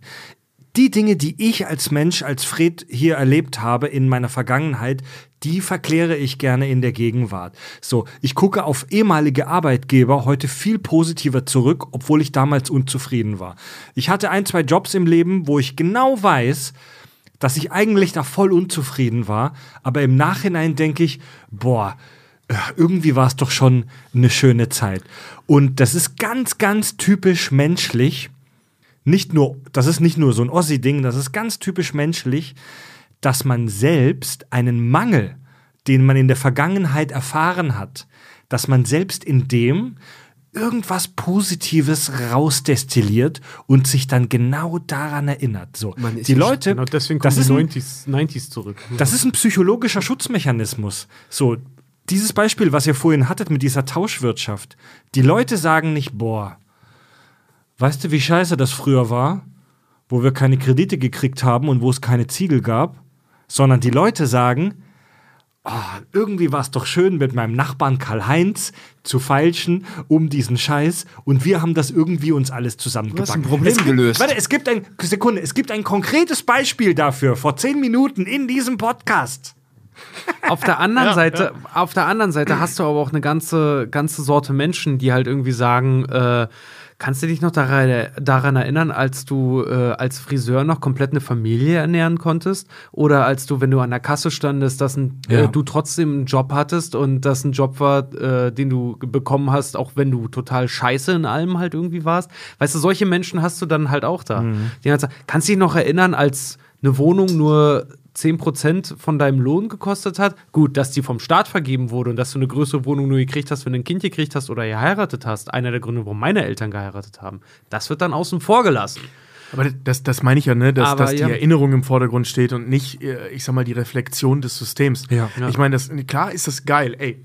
Das ist voll geil, wenn man es wirklich als Friseur oder Friseurin schafft, eine ganze Familie zu ernähren. Richtig scheiße ist, aber wenn du äh, ins KDW willst und auf dem Weg dahin erschossen wirst, weil du da nicht hin darfst. Ich sag mal so, so ne? ne? Also, da, so da, also da, da, da, treffen, Ja. ja. ist ja so, ne? Ja, natürlich, aber- aber- aber- aber treffen halt zwei Welten im Prinzip aufeinander. Niemand redet in Ab äh, oder stellt in Abrede, dass für, ich sag mal, die wirtschaftlich Abgehängten, eben besagte Friseurin zum Beispiel, das ist saubeschissen. Keine Frage. Für die ganzen Leute, deren Jobs abgearbeitet oder äh, nicht abgearbeitet, sondern äh, Abgewickelt. Äh, abgewickelt, Abgewickelt wurden. Das ist eine Katastrophe.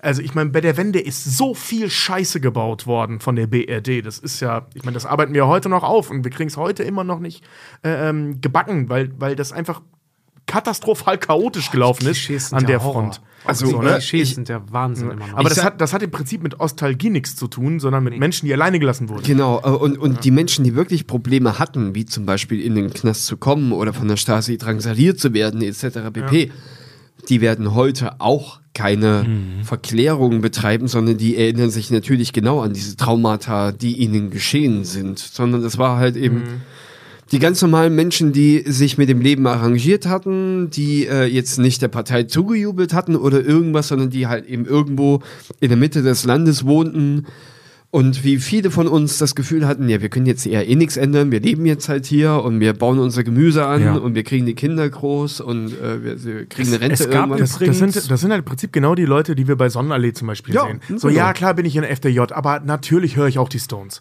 So, ne? Also so, so die Leute, die da Ich irgendwo so halt, aber ich mittendrin waren. so, ne? Das Ja, klar. Thema, das Thema menschliche Erinnerungen und Erinnerungskultur ist super spannend, wird uns ähm, hört euch dazu mal den Song Radio von, von Rammstein an. Oh ja. Scheißegal, Ja. ob ihr den jetzt gut findet oder nicht, aber da ist sehr, sehr schön beschrieben, was mein Vater auch immer beschrieben hat, wo er wirklich auf dem Balkon saß mit, mit so einem selbstgebauten Funkapparat. Mein Vater ist Elektromechaniker eigentlich. Und Westradio geklaut hat, damit er dann im Wohnzimmer sitzen konnte. Und dann hieß es immer bei allen, das habe ich auch noch mitgekriegt, dieses, Jetzt Ruhe!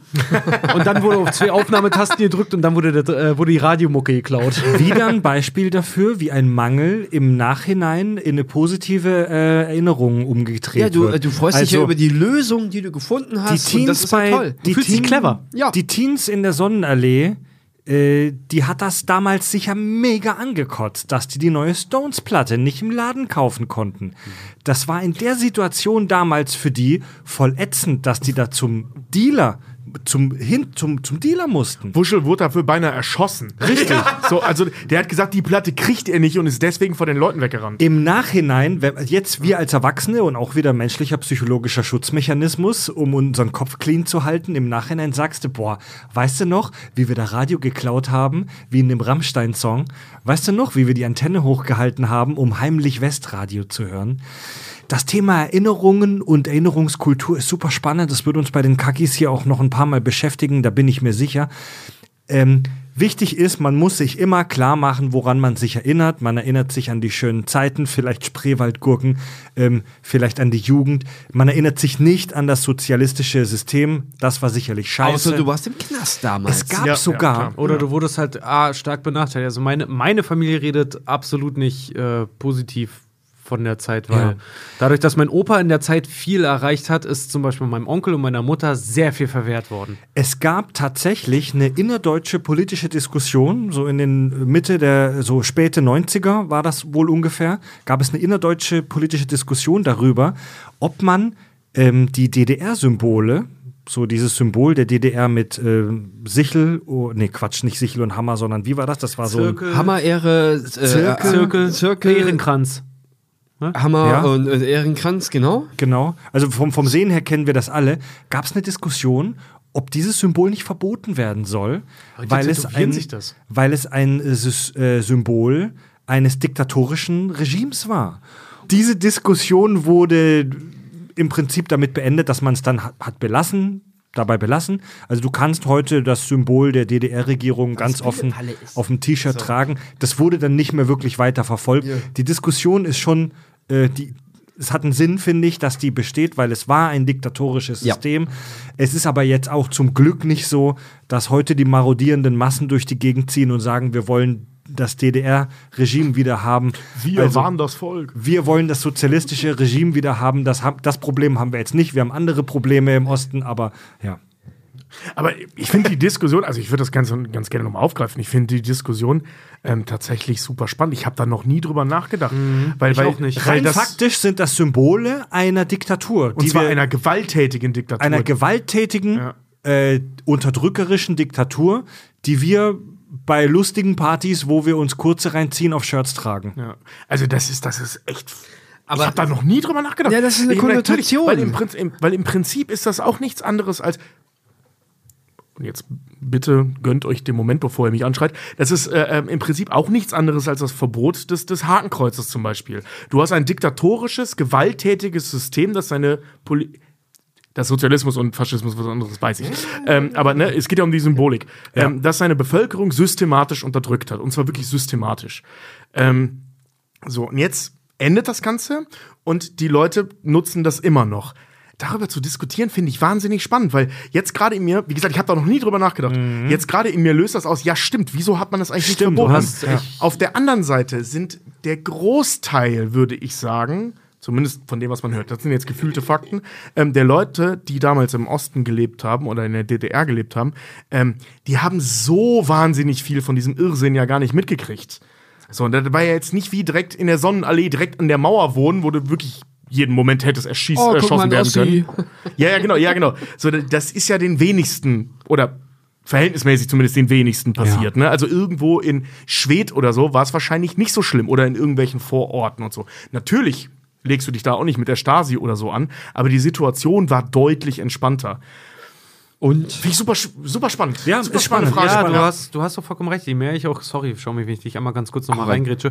Ähm, genau das ist nämlich auch der erste Gedanke, der mir kam, als Fred gerade meinte, dass darüber debattiert wurde, ob das verboten. Und ich dachte, fuck, stimmt, das Symbol der DDR ist eigentlich mit dem Hakenkreuz in irgendeiner Art und Weise halt auch gleichzusetzen. Symbolisch, Symbolisch, betrachtet. ja. Symbolisch betrachtet.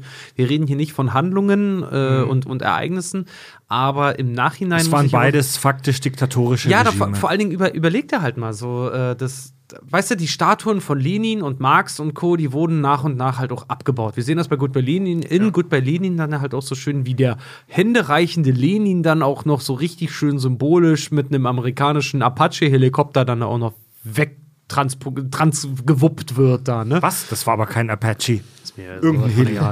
Aber mit einem Heli halt da irgendwie weggewuppt. Aber der klingt ja so sexy. ja, weggewuppt wird. Und dass diese, diese Symboliken halt abgebaut wurden, das ist genau wie das gleiche, dass das Hakenkreuz äh, mit dem Adler äh, am deutschen Olympiastadion weggesprengt wurde.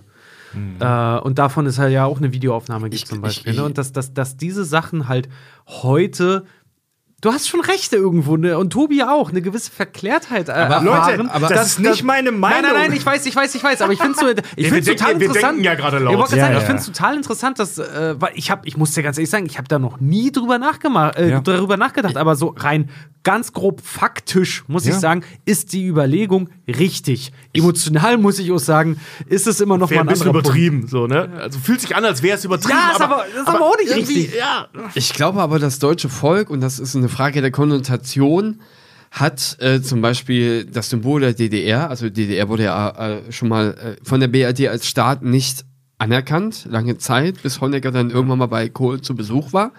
Äh, inoffiziell äh, wurde es dann, äh, galt es dann als anerkannt. Ähm, aber ähm, man machte sich in der BRD darüber lustig, über die DDR, man machte sich in der DDR lustig über die DDR.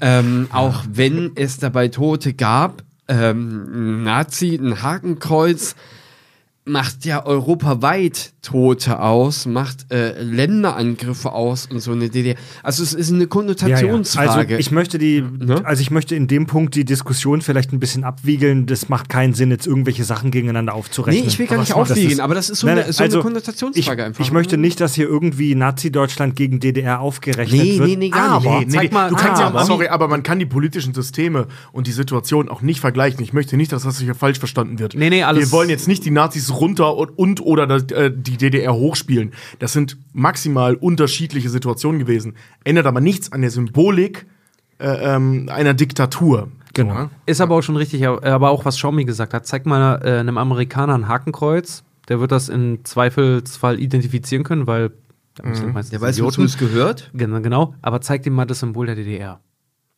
Ja, gut, die Nazis, DD die also, Nazis haben an ihrem Fame, sage ich jetzt mal, halt auch. mehr ge äh, härter- gearbeitet. Also die, Na die Nazis haben an ihrer Reputation und an ihrem Fame, sage ich jetzt mal ganz trocken, auch deutlich härter gearbeitet als Ja, die ja, meisten ja. an Ja, gut, aber.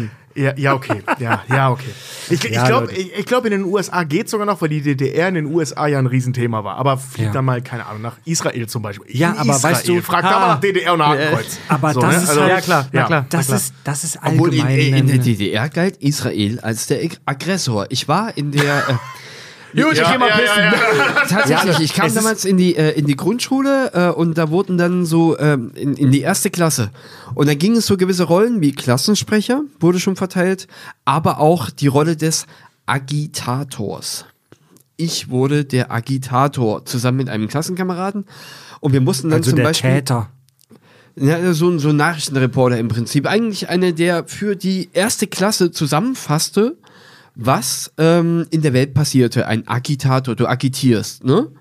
Und ähm, wir mussten zum Beispiel immer über den israelischen Aggressor und über Pal unsere palästinensischen Freunde berichten, in dem Sinne. Ach so, okay, krass. Genau. Ähm, äh, wie kam er jetzt dahin überhaupt? Äh, Ja, ich wollte. Symbolpolitik. Ja, Symbolpolitik. Genau, äh, in, ich wollte. in, in Israel, DDR zum Beispiel. Das, das wollt- würde in Israel wahrscheinlich negativ ausstoßen. da, da kann, Aber da, nicht so negativ wie Also dieses, dieses Thema äh, Symbole, die aus einem, naja, politisch kontroversen Kontext kommen, auf Shirts zu tragen, das ist ein Riesenthema. Mhm. Also es gibt ja auch Leute, die mit Che Guevara-Shirts rumlaufen und der Mann war ja eigentlich ein Massenmörder. Ähm, da gibt es aber auch noch viel, viele, viele Beispiele aus ganz unterschiedlichen politischen Ja. Richtungen in, in, in Ideologien angeht. halt, natürlich. Ideologien halt, Also, genau. Ich habe ich hab das vorhin schon mal erwähnt. Ich hatte so ein, so ein, so ein Schweißband mit diesem roten, äh, roten Kommunistenstern drauf. Äh, das hat man damals so gemacht. Wir kannten das ehrlich gesagt hauptsächlich aus Goodbye Lenin und von diesem Che Guevara-Konterfei mit dem Stern und so. Ne? Äh, wir fanden das halt cool. Wir dachten, das wäre ein Zeichen von Rebellion. Bis wir dann gelernt haben, für was. Das die Rebellion Einem- in Anführungszeichen war, gerade in Südamerika oder Schu- Mittelamerika. Einer in meiner Schule hatte auch so einen, so einen roten Stern aus, auf seinem Eastpack, Mhm, hatte ich auch, ja. auf seinem Eastpack-Rucksack und äh, dem ist äh, nach dem ersten Tag von, nicht von uns, aber von anderen äh, Mitschülern der Rucksack zerrissen worden. Oh, krass, echt? Bei, bei uns war das also so in meiner Bubble, ne? Ich kann jetzt nicht für ganz Rheinland sprechen oder NRW sprechen, aber in unserer Bubble war das einfach nur so, ja, wir sind coole Punks, natürlich haben wir sowas. So, bis wir dann irgendwann über Bildung einfach, ne? Schlüssel zu allem, Ja, Spoiler, Bildung. Ähm, und nicht das Internet. Genau, ähm, über Bildung gelernt haben. Moment, dieser rote Stern ist vielleicht ein wenig zweifelhaft, wenn man bedenkt, wofür die rebelliert Die haben. DDR-Punks Ne? zum Beispiel waren überhaupt nicht für diesen roten Stern. Ja, komisch, komisch. Xiaomi, wa was haben, was für, was für Symbole und was für die Ideen hatten denn die DDR-Punks? Die DDR-Punks, die waren natürlich eher äh, in Richtung einfach pers äh, persönliche Freiheit, waren sie natürlich sehr orientiert. Ähm, äh, die waren natürlich gegen den Staat, auch, ähm, auch in der DDR war das so, nicht nur im BRD. Ähm, äh, mein, mein, mein Cousin, Sänger von der damaligen Punk, äh, Punkband Schleimkeim, hatte zum Beispiel ähm, Text. Was? Sänger von Schleimkeim? Ja. Oh. Dein Cousin, ich tue jetzt mal so, als ob ich die Band kenne. Dein Cousin war der Sänger von Schleimkeim. Ja, war er. Der war, äh, äh, also es war eine, äh, äh, eine DDR-Punkband, die ähm, Kenn ich auch noch. Ich kenne die auch noch. Ja. die über, ge über Westberlin geschmuggelte ähm, Tonbandaufnahmen sogar auf der BBC liefen damals äh, äh, mit ihren Punk, äh, Punkband-Songs. Und die hatten zum Beispiel einen Text namens Spitze kriegen grüne Ohren, der General hat die Armee verloren, zwei Minister glatt ihr Amt vergessen, der dritte überlebte nicht das Festtagsfressen.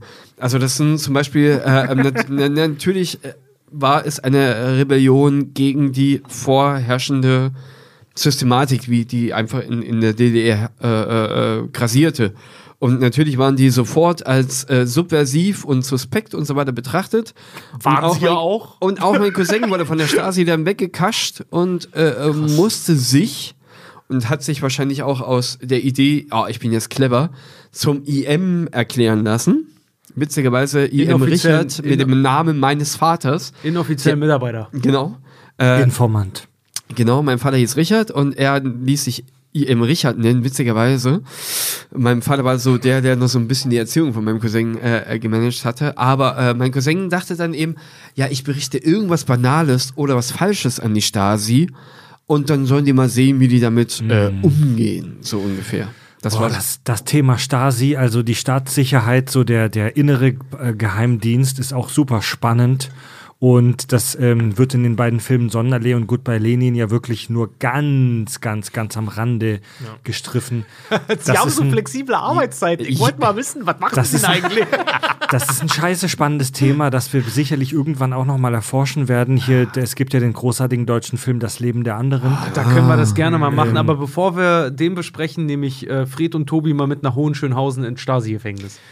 Das ist, Oh ja. das ist ein wirklich Da düsteres, nehme ich, da nehme ich euch mal mit, da äh, zieht's euch die Eier zusammen. düsteres, spannendes Thema, sehr gut geeignet für eine Kack- und Sachfolge, wo man äh, Verhörmethoden oder so weiter be- behandeln könnte. Richtig geiler Scheiß. Ich war ja, äh, da ihr alle ja schon mal von euren Abschlussfilmen äh, berichtet habt, ich hatte auch einen Abschlussfilm.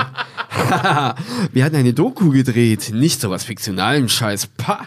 Nein, wir hatten eine Doku gedreht. Ah, eine äh, Tatsachendokumentation, Fick den Westen, ja? Genau, und wir waren äh, äh, äh, so, so ähnlich. Äh, äh, es ging eigentlich eher darum, äh, äh, was, was, was könnten äh, Überwachung, was könnte zum Beispiel das Internet überwachen und was könnte das alles Negatives sein. Und wir haben dazu auch in der, äh, im Stasi-Archiv gedreht. Und da konnte ich Ui. mal in diese, äh, äh, teilweise in Akten reinschauen, was für banale Sachen die aufgeschrieben haben, was wir heutige Menschen ganz äh, naiv im Facebook, Instagram oder sonst wo posten, boah, ich stecke jetzt hier aus, esse eine Currywurst, hab hier Spaß. Die Stasi fand sowas interessant.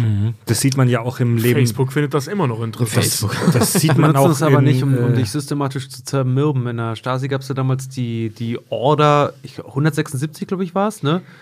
Ähm, 66. nee, nee. 69. Machen Heute Star Wars Day, kann man nee ja kurz mal droppen. äh, 100, Oder, oder 100 sagen wir 8.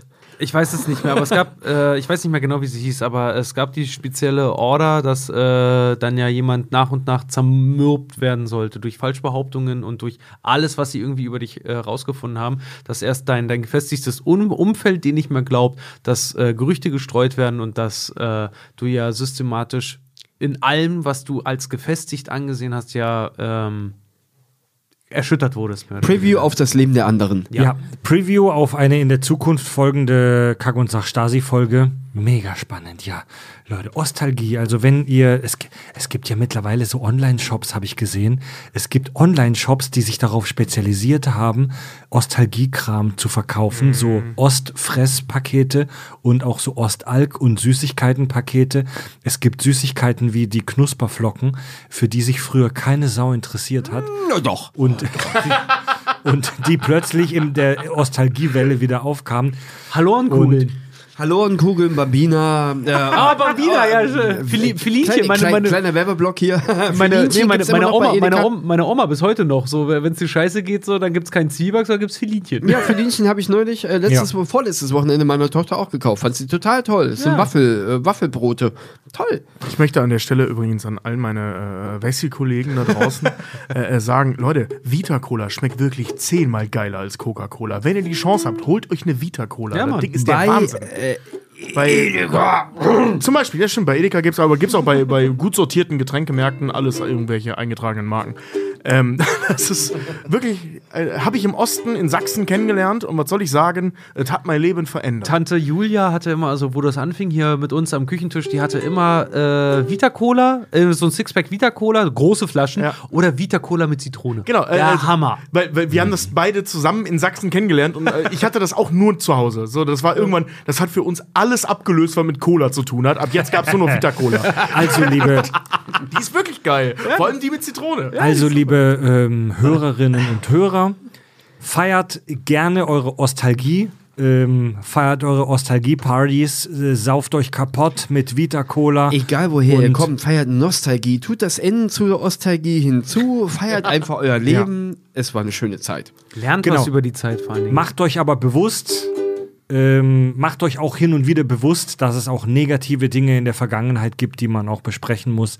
Ähm, wir feiern die Spreewaldgurken und wir feiern natürlich nicht das SED-Regime. Und ganz ehrlich, wenn ich eins ganz kurz an unsere jungen Hörer sagen darf, äh, ich hätte nicht gedacht, dass ich noch auf die ganz große Anführungszeichen Klischees von West und Ost, dass ich damit noch zu tun haben werde. Als ich nach Hamburg gekommen bin, bin ich wirklich auf so quasi Wessis gestoßen, vor denen mich meine Eltern immer gewarnt haben. Ähm, also in meiner Generation ist es noch verankert. Ihr könnt es besser machen. Bitte. Und zwar auf beiden Seiten. Genau, seid einfach offen.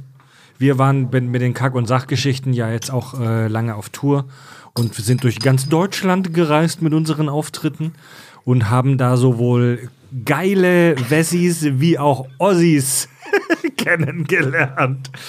Und apropos Podcast Bühnenshow. Am vergangenen Samstag haben wir eine Spezialfolge dazu hier im Free Feed released und ist groß angekündigt. Und jetzt auch nochmal hier. Nach unserer sensationellen ersten äh, Deutschland-Tour Nerdification, die jetzt vorbei ist, Oh. kündigen wir euch hiermit unsere zweite große Tour an. Die Kakis kehren im Herbst, Winter 22 und im Frühjahr 23 zurück mit unserer neuen Tour Brainfuck!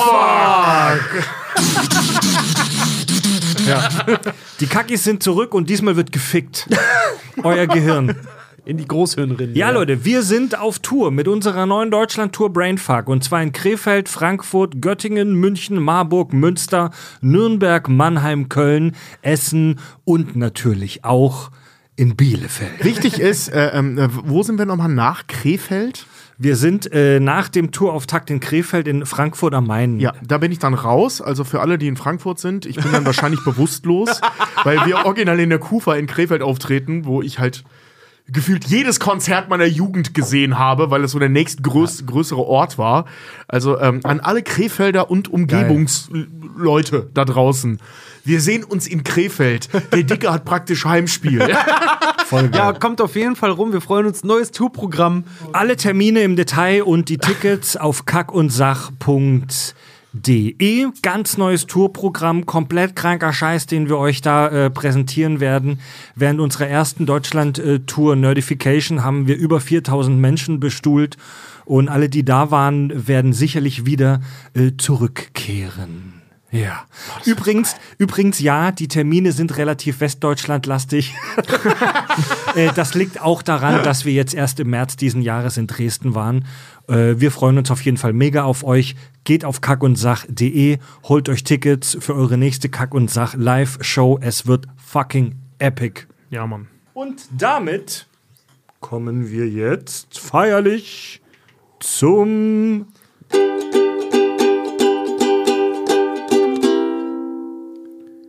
Hörerfeedback. Boah,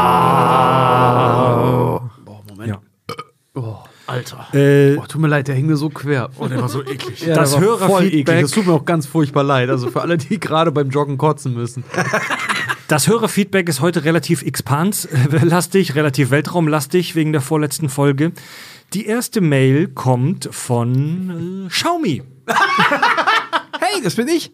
Ja, Xiaomi hat uns geschrieben und ich habe die Mail jetzt nicht nur reingenommen, weil er physisch heute bei uns ist, Das hätte sondern, ich sowas von nicht gemacht. Jetzt kann er dir original aufs Maul hauen. sondern weil die äh, tatsächlich ein, äh, ein tolles Add-on beziehungsweise eine Frage ist. Und zwar Xiaomi schreibt, ähm, er hat über das Kontaktformular auf kackundsach.de geschrieben. Halli, hallo. Ich sitze ja hier, also können wir uns darüber unterhalten. Boah, ist das Clever, das ist so Meta, Alter. Das ist so meta, Alter. ey, Er schreibt- Xiaomi, ey, er war sechs Schritte voraus. Er schreibt, in der Expans-Folge wird gesagt, dass man auf dem Mars größtenteils unter der Erde lebt. Nun wurde in der Team Kirschwässerle Mars Besiedlungsfolge gesagt, es wäre verdammt teuer, die Oberfläche bewohnbar zu machen. Aber dieser Punkt mit dem Unterirdischen, macht dies diese Geschichte nicht möglich und vielleicht sogar realisierbar? Auf der Oberfläche brauchst du eine Filterungsindustrie für Luft, unter der Marsoberfläche brauchst du Tageslichtlampen und Wasser, was ja eventuell auf dem Mars zu finden ist. Untermarsianisch leben klingt doch interessant und machbar. Reden wir darüber. Zwinker-Smiley. Ja, gerne. Spricht da der Klempner aus dir eigentlich? Grundwasser ist unten, also bauen wir da die Leitung. Ja, da brauchen wir eine Ja, Leitung. Xiaomi hat vor seiner Karriere bei Film und Fernsehen eine äh, Gaswasser-Scheiße-Karriere tatsächlich gehabt. Ja. Eine ganz kurze, ja, ja. Aber, aber bis zum Gesellen hat es gereicht. Aber ich fand die Idee äh, ja, ja gar nicht so schlecht. Du musst ja im Prinzip nur ein Loch nach unten im Prinzip abdichten und dann machst du unten dein Habitat. Und das äh, äh, führt ja nach sich, dass diese ganze Bestrahlung von oben, von dem ihr alles gesprochen habt, äh, äh, überhaupt Ja. nicht mehr relevant ist, sondern äh, du bist da unten geschützt. Und im Prinzip brauchst du nur oben deine eine Fabrik hinzubauen, von der wir vielleicht sprachen, äh, die dann die Luft reinigt für nach unten. Und das war's. So. Ja, du, du hast natürlich so ein paar, und ähm, ich bin ja von uns allen hier, der am, mit Abstand am wenigsten Ahnung von Physik hat. Ich verstehe das nicht. Das ist, kann ich auch Hieroglyphen, Magie. Hieroglyphen lesen. Genau, ich halte das für Magie. ja. Kann ich auch Hieroglyphen Hexerei. Ja, wirklich. Aber egal. War das Ähm, immer bei Notification? Die löten wir zusammen, deswegen kann ich Pornos gucken. Ja, ja genau, genau.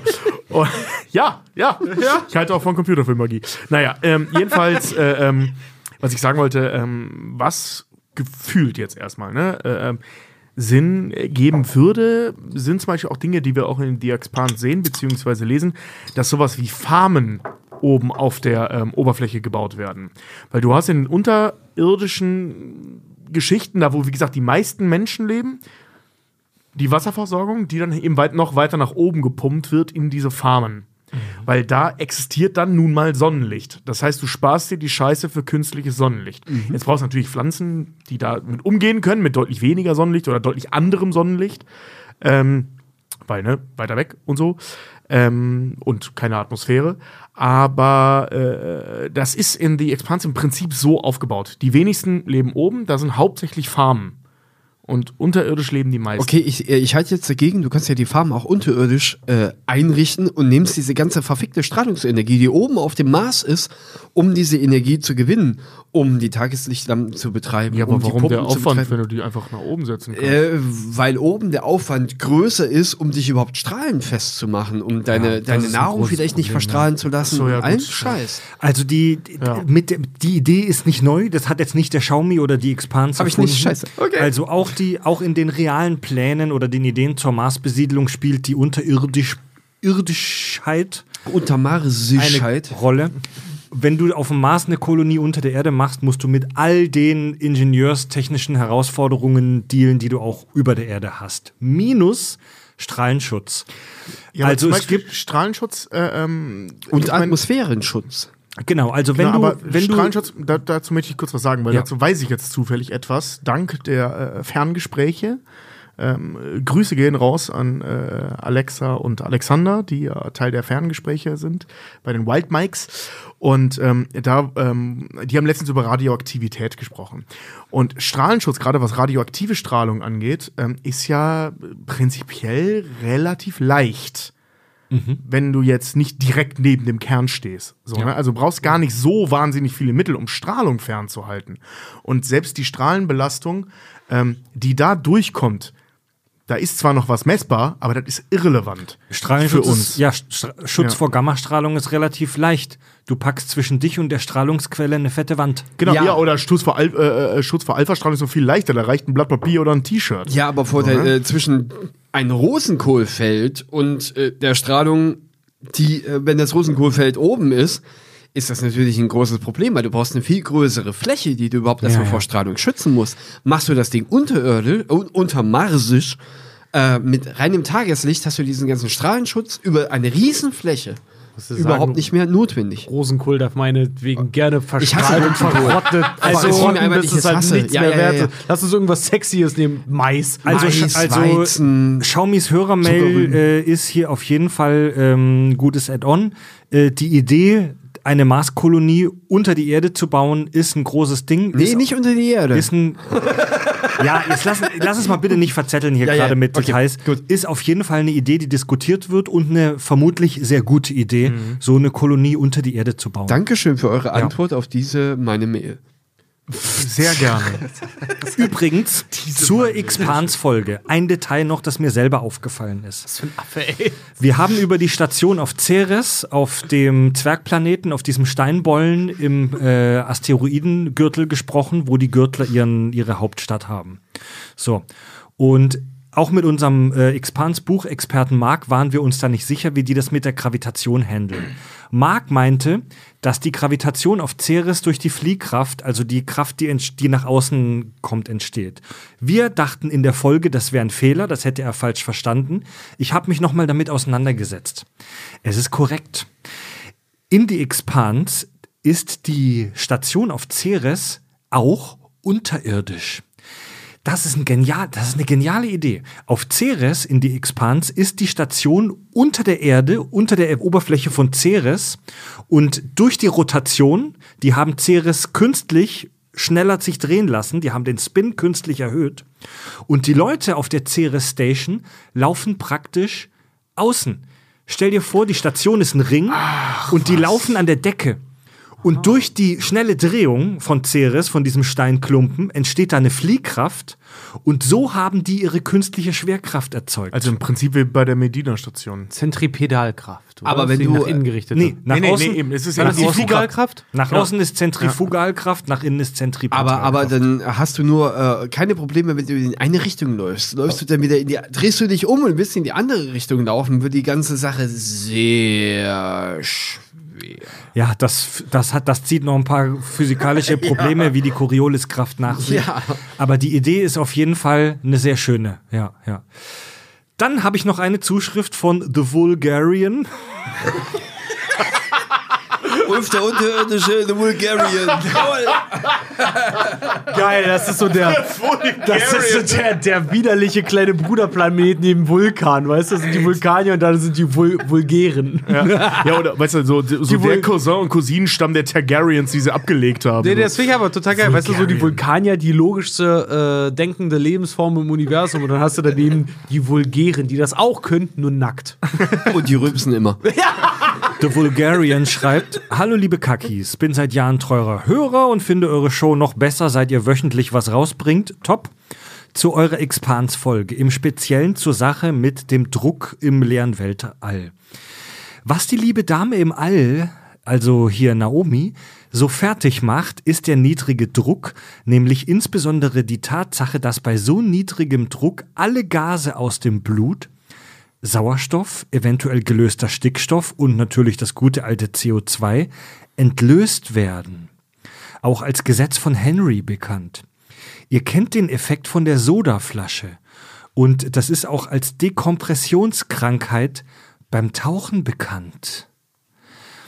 Und top kommt dann noch die Sache mit dem Dampfdruck von Wasser hinzu. Bei so niedrigen Drücken, in Klammer Vakuum, siedet Wasser bei Raumtemperatur. Das Blut wow. beginnt also wortwörtlich zu kochen. So, das wär's mit dem Klugschiss von meiner Seite. Liebe Grüße Flo. PS. Der Druck auf 10 Metern Tiefe ist im Meer sogar höher als im Pool. Das liegt an der Dichte vom Salzwasser. Die Form des Pools ist übrigens, so wie ich Fred vom gemutmaßt habe, völlig unerheblich. Der hydrostatische Druck verteilt sich absolut gleichmäßig und ist nur von Dichte und Tiefe abhängig. Ich wurde belogen. Also, Also- das habe ich ja schon in der Folge vermutet. Also der Wasserdruck über dir im Pool und im Meer ist grundsätzlich gleich von der Menge des Wassers her, aber Salzwasser ist schwerer als Süßwasser, weil dann noch Salz on top kommt. Also der Druck über dir ist ein ganz kleines bisschen höher im Meer. Ach ja, Gramm was, Salz über dir noch. ach ja, aber im Freibad vergisst er an der Stelle leider Chlor und Urin. Warte mal ganz, ganz kurz. Ist es schwerer oder dichter? Beides. Beides, Beides. sowohl als auch. Sowohl als auch. Aber, aber ich, ich, ich finde das ganz geil, weil, weil ähm, da gab es ja ein bisschen Diskussion im Netz auch, äh, genau wie bei uns im, im, im Podcast selber auch, über diese Szene. Und ich möchte an der Stelle noch mal kurz meinen Siegeszug präsentieren, weil Fred hat gedacht, ich rede zu viel. Das hat er auch in der Folge gesagt, dass ich diese Details nicht so rausballern soll, weil das wäre zu viel. Aber es hat eine schöne Diskussion ausgelöst. Ah, das erklärt diese eine Rezension, die wir bekommen haben bei Podcast Edit, wo so im Vergleich zu früheren Folgen lässt Fred keine Details zu. Äh, Ja, ich habe die Ja, Expertfolge noch nicht gehört.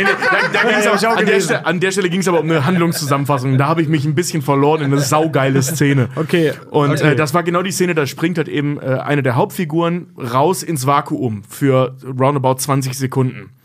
So, und ähm, ich finde es ich finde es super spannend, dass, äh, ähm, da- dass wir da Lösungen zu bekommen. Übrigens, danke an alle, die uns deswegen geschrieben haben und die auch echt Ahnung davon hatten. Das war super spannend, was wir Yeah. da bekommen haben. Und ähm, dass das äh, mit diesem Druck, dass das so auf andere Stoffe reagiert als nur unsere körperliche Verfassung, daran haben wir überhaupt nicht gedacht. Ja, das ist abgefahren. Ja. Die, die, was mit einem menschlichen Körper wirklich passiert, wenn er ins Weltall nackt geschickt wird, ist, wie gesagt, auch Ja. nach wie vor ein Geheimnis und wird hoffentlich so schnell experimentell nicht untersucht. Aber, aber das, das, das haben die Macher dann ganz geil gemacht, ne? Das, das mit diesen, diesen krassen roten Augen und so bei ihr, so dass, dass, die, dass da irgendwas mit ihrem Blut passiert ist. Das wird ja nie erklärt, man sieht es ja. nur. Also wie in Com Cartoon-Filmen, wie bei, ähm, äh, wie heißen sie nochmal? Itchy and Scratchy. Also wie bei Itchy and Scratchy, dass dein Kopf explodiert, wenn du ins All rausgehst. Das wird nicht passieren, aber du wirst eine Scheißzeit haben. Ja, aber denk an Total Recall, Arnold auf dem Mars und dann geht Ja, daran die, muss ich nämlich der Helm denken, ja. kaputt und dann kommen die Augen raus. Und im Prinzip ist ja das nur eine kleine Version des Kopf explodiert. es kommt erstmal das raus, was überhaupt raus kann, ohne die Schädel Genau, alles raus hat keine Miete zahlen. Ja, aber genau darüber haben wir in der Expans Zunge, Scheiße. darüber haben wir in der Expans-Folge ja gesprochen. Der Druckunterschied ist ja eigentlich auf dem Papier gar nicht so krass, Nee, aber wenn der Druck halt weggeht, dann passiert so eine Scheiße, wie der Vulgarian geschrieben hat, dass sich merkwürd, dass sich Gase auf merkwürdige Art und Weise Soda-Streamartig äh, aus deinem Blut rauslösen. Eingetragene Marke oder, übrigens. oder, oder, oder so. Oder so. Gase lösen sich, meine Damen und Herren. Junge, ey. Man musste mal einen Tag in diesem Büro verbringen, dann hört man auch relativ häufig die physikalischen Zusammenspielungen, die es mit sich bringt, wenn sich Gase lösen, meine Damen und Herren. Wir stellen uns natürlich auch immer nicht nur euren tollen Add-ons und dem Challengen unserer Themen und dem Bullshit, den wir so erzählen, sondern auch euren Podcasts, Bewertungen.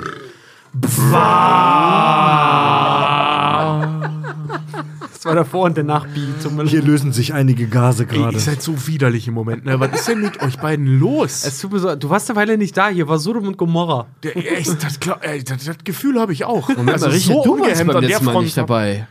Was? Du warst beim letzten Mal nicht da. Ja, ja, ich, ich mach, ich mach grad was durch, lass mich. Wir hatten ja gerade eine Durchrotierzeit. Erst war ich weg, dann war Richard weg, dann war Tobi weg. Nee, andersrum. Also, Gebt uns eure. Ist egal. Gebt uns, immer mal jemand weg, muss aber Oma sein. Nee, aber die Leute, die haben ja äh, irgendwie immer Stimmen im Kopf und Gesichter dazu. Und wenn ihr jetzt alles verdreht, dann seid ihr ja alle. Ihr seht alle aus wie Erich Honecker wahrscheinlich. Ja. Wir, wir heißen sowieso Reinhard, Theobald und Fridolin. Oder also, Michael, Jetzt, Matthias. schau mir, jetzt halt mal dein Maul. Mike. Schau mir, jetzt halt mal die Fresse. Hier kommen die Podcast-Rezensionen. Ja, gerne. Äh, genau, gebt uns eure Bewertungen in den einschlägigen Apps. Da wäre zum einen zu erwähnen Apple Podcasts. Da schreibt uns Levicitas. Äh, auch Hallöle. Geiler Name. Ich finde euren Podcast super. Meine erste Folge von euch, die ich gehört habe, war Leben und Sterben in Hogwarts mit Cuddy, mit Cold Mirror. Hab übrigens zuerst gedacht, Fred sei Richard und Richard sei Fred. so wir schon- wenn wir- Ja, so viel dazu. Die Regel ist eigentlich, dass Tobi und ich verwechselt werden, aber gut. Und ich höre gerade alle Folgen von euch durch. Habe es geschafft, meinen Vater mit ins Boot zu holen. Zitat. Eine ganz lustige Truppe. Übrigens, Papa, wenn du das hörst, auf der nächsten Autofahrt hören wir die Simpsons-Folge, ob du willst oder nicht. Liebe Grüße, Lucia, Tobi in weiblich und mit schönen Haaren. Ich glaube, wenn die Folge hier Auf rauskommt. Lucia, cheers. Genau, auf Lucia. Erstmal Cheers. Äh, ich glaube, äh, wenn die Folge hier rauskommt, hm, dann ist es ja, glaube ich, schon vorbei. Aber äh, wer Freund von solchen Sachen ist, guckt mal in die Mediathek, weil in der, in der, also nicht unsere, sondern in der Simpsons-Folge macht ja unser lieber Dark mit. Und der war ja jetzt gerade bei Sing mein Song. Oh Gott. Ich habe mal reingeguckt, es ist echt nicht schlecht. Es ist ganz Also ich, witzig. Ich verfolge das Mr. Naidu ist nicht mehr mit dabei, deswegen mach jetzt nicht mehr so die Panik. Ja, ich meine, das Konzept der Sendung war schon immer gut. Das Problem ist, war halt immer Naidu, aber der ist jetzt weg schon Aber länger. der hat schön gesungen. Alter, Das nenne ich mal ein Explosivlaut. Alter. Junge, ey. Alle, ja. Okay, wir Guten kommen zum. Die, die Aufmerksamkeit der, der Moderatoren und Gäste lässt nach. Wir kommen zur, zur letzten Podcast-Bewertung. In der Android-App Podcast Addict schreibt deine Mama. Die hat doch schon echt oft geschrieben. Ey, dass ihr nach sechs Jahren über diesen Gag immer noch lacht. Er ist aber auch süß. aber es Und ist einfach Mama witzig. schreibt, ist das so toll. Vor allem schreibt deine Mama, weil ich weiß auch nicht, ob du jedes Mal, ob du uns dann beleidigst oder halt wirklich noch der echte Name droppt, aber wenn sich Leute deine Mama. Deine Mama schreibt, ihr drei seid echt die Besten, ihr haut eine tolle Folge nach der anderen raus, leider nicht genug für mich, aber naja, was soll man machen? Sorry. Immer nur meckern.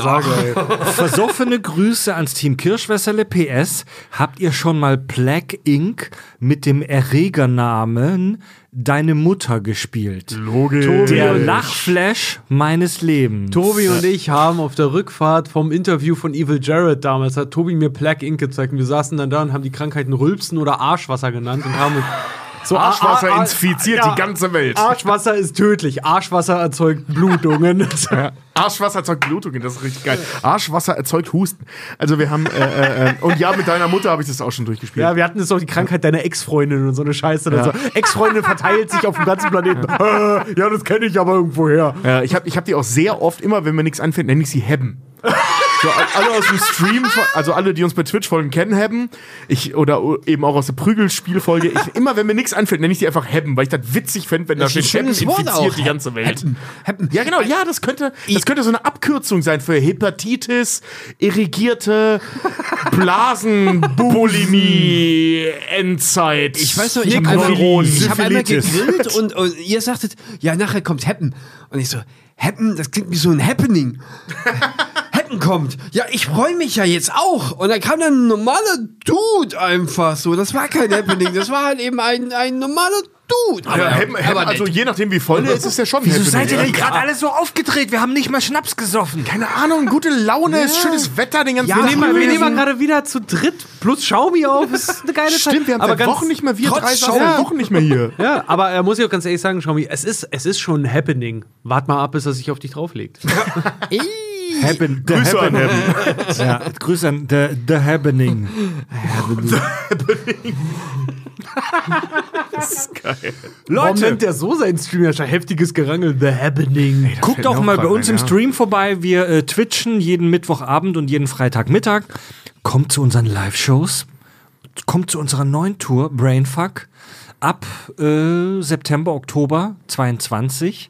Infos und Tickets auf kackundsach.de. Äh, Die kostenlosen Folgen wie diese wunderbare Auskopplung hier hört ihr jeden Montag bei Spotify und in all den anderen tollen Apps, die es da draußen im Westen wie auch im Osten gibt. Wenn ihr noch mehr Kack und Sach konsumieren wollt, dann abonniert unseren Premium-Kanal für 3 Euro auf Steady mit vielen tollen Zusatzinhalten.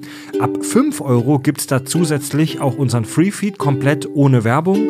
Äh, für den Premium-Kanal allgemein gerne mal vorbeischauen auf kackundsach.de. Folgt uns in den sozialen Kanälen und hört unser Nebenprojekt, der Podcast Handvergnügen. Ja, es wird auch Zeit, dass dieser Podcast mal abgewickelt wird für heute. Sehr schön. Ja, Vielen Dank, Xiaomi, für das Stichwort. Wir wickeln uns ab. Tobi, Richard, Fred und Xiaomi danken für die Aufmerksamkeit und sagen Tschüss. Das wieder, ja. Äh, tschüss.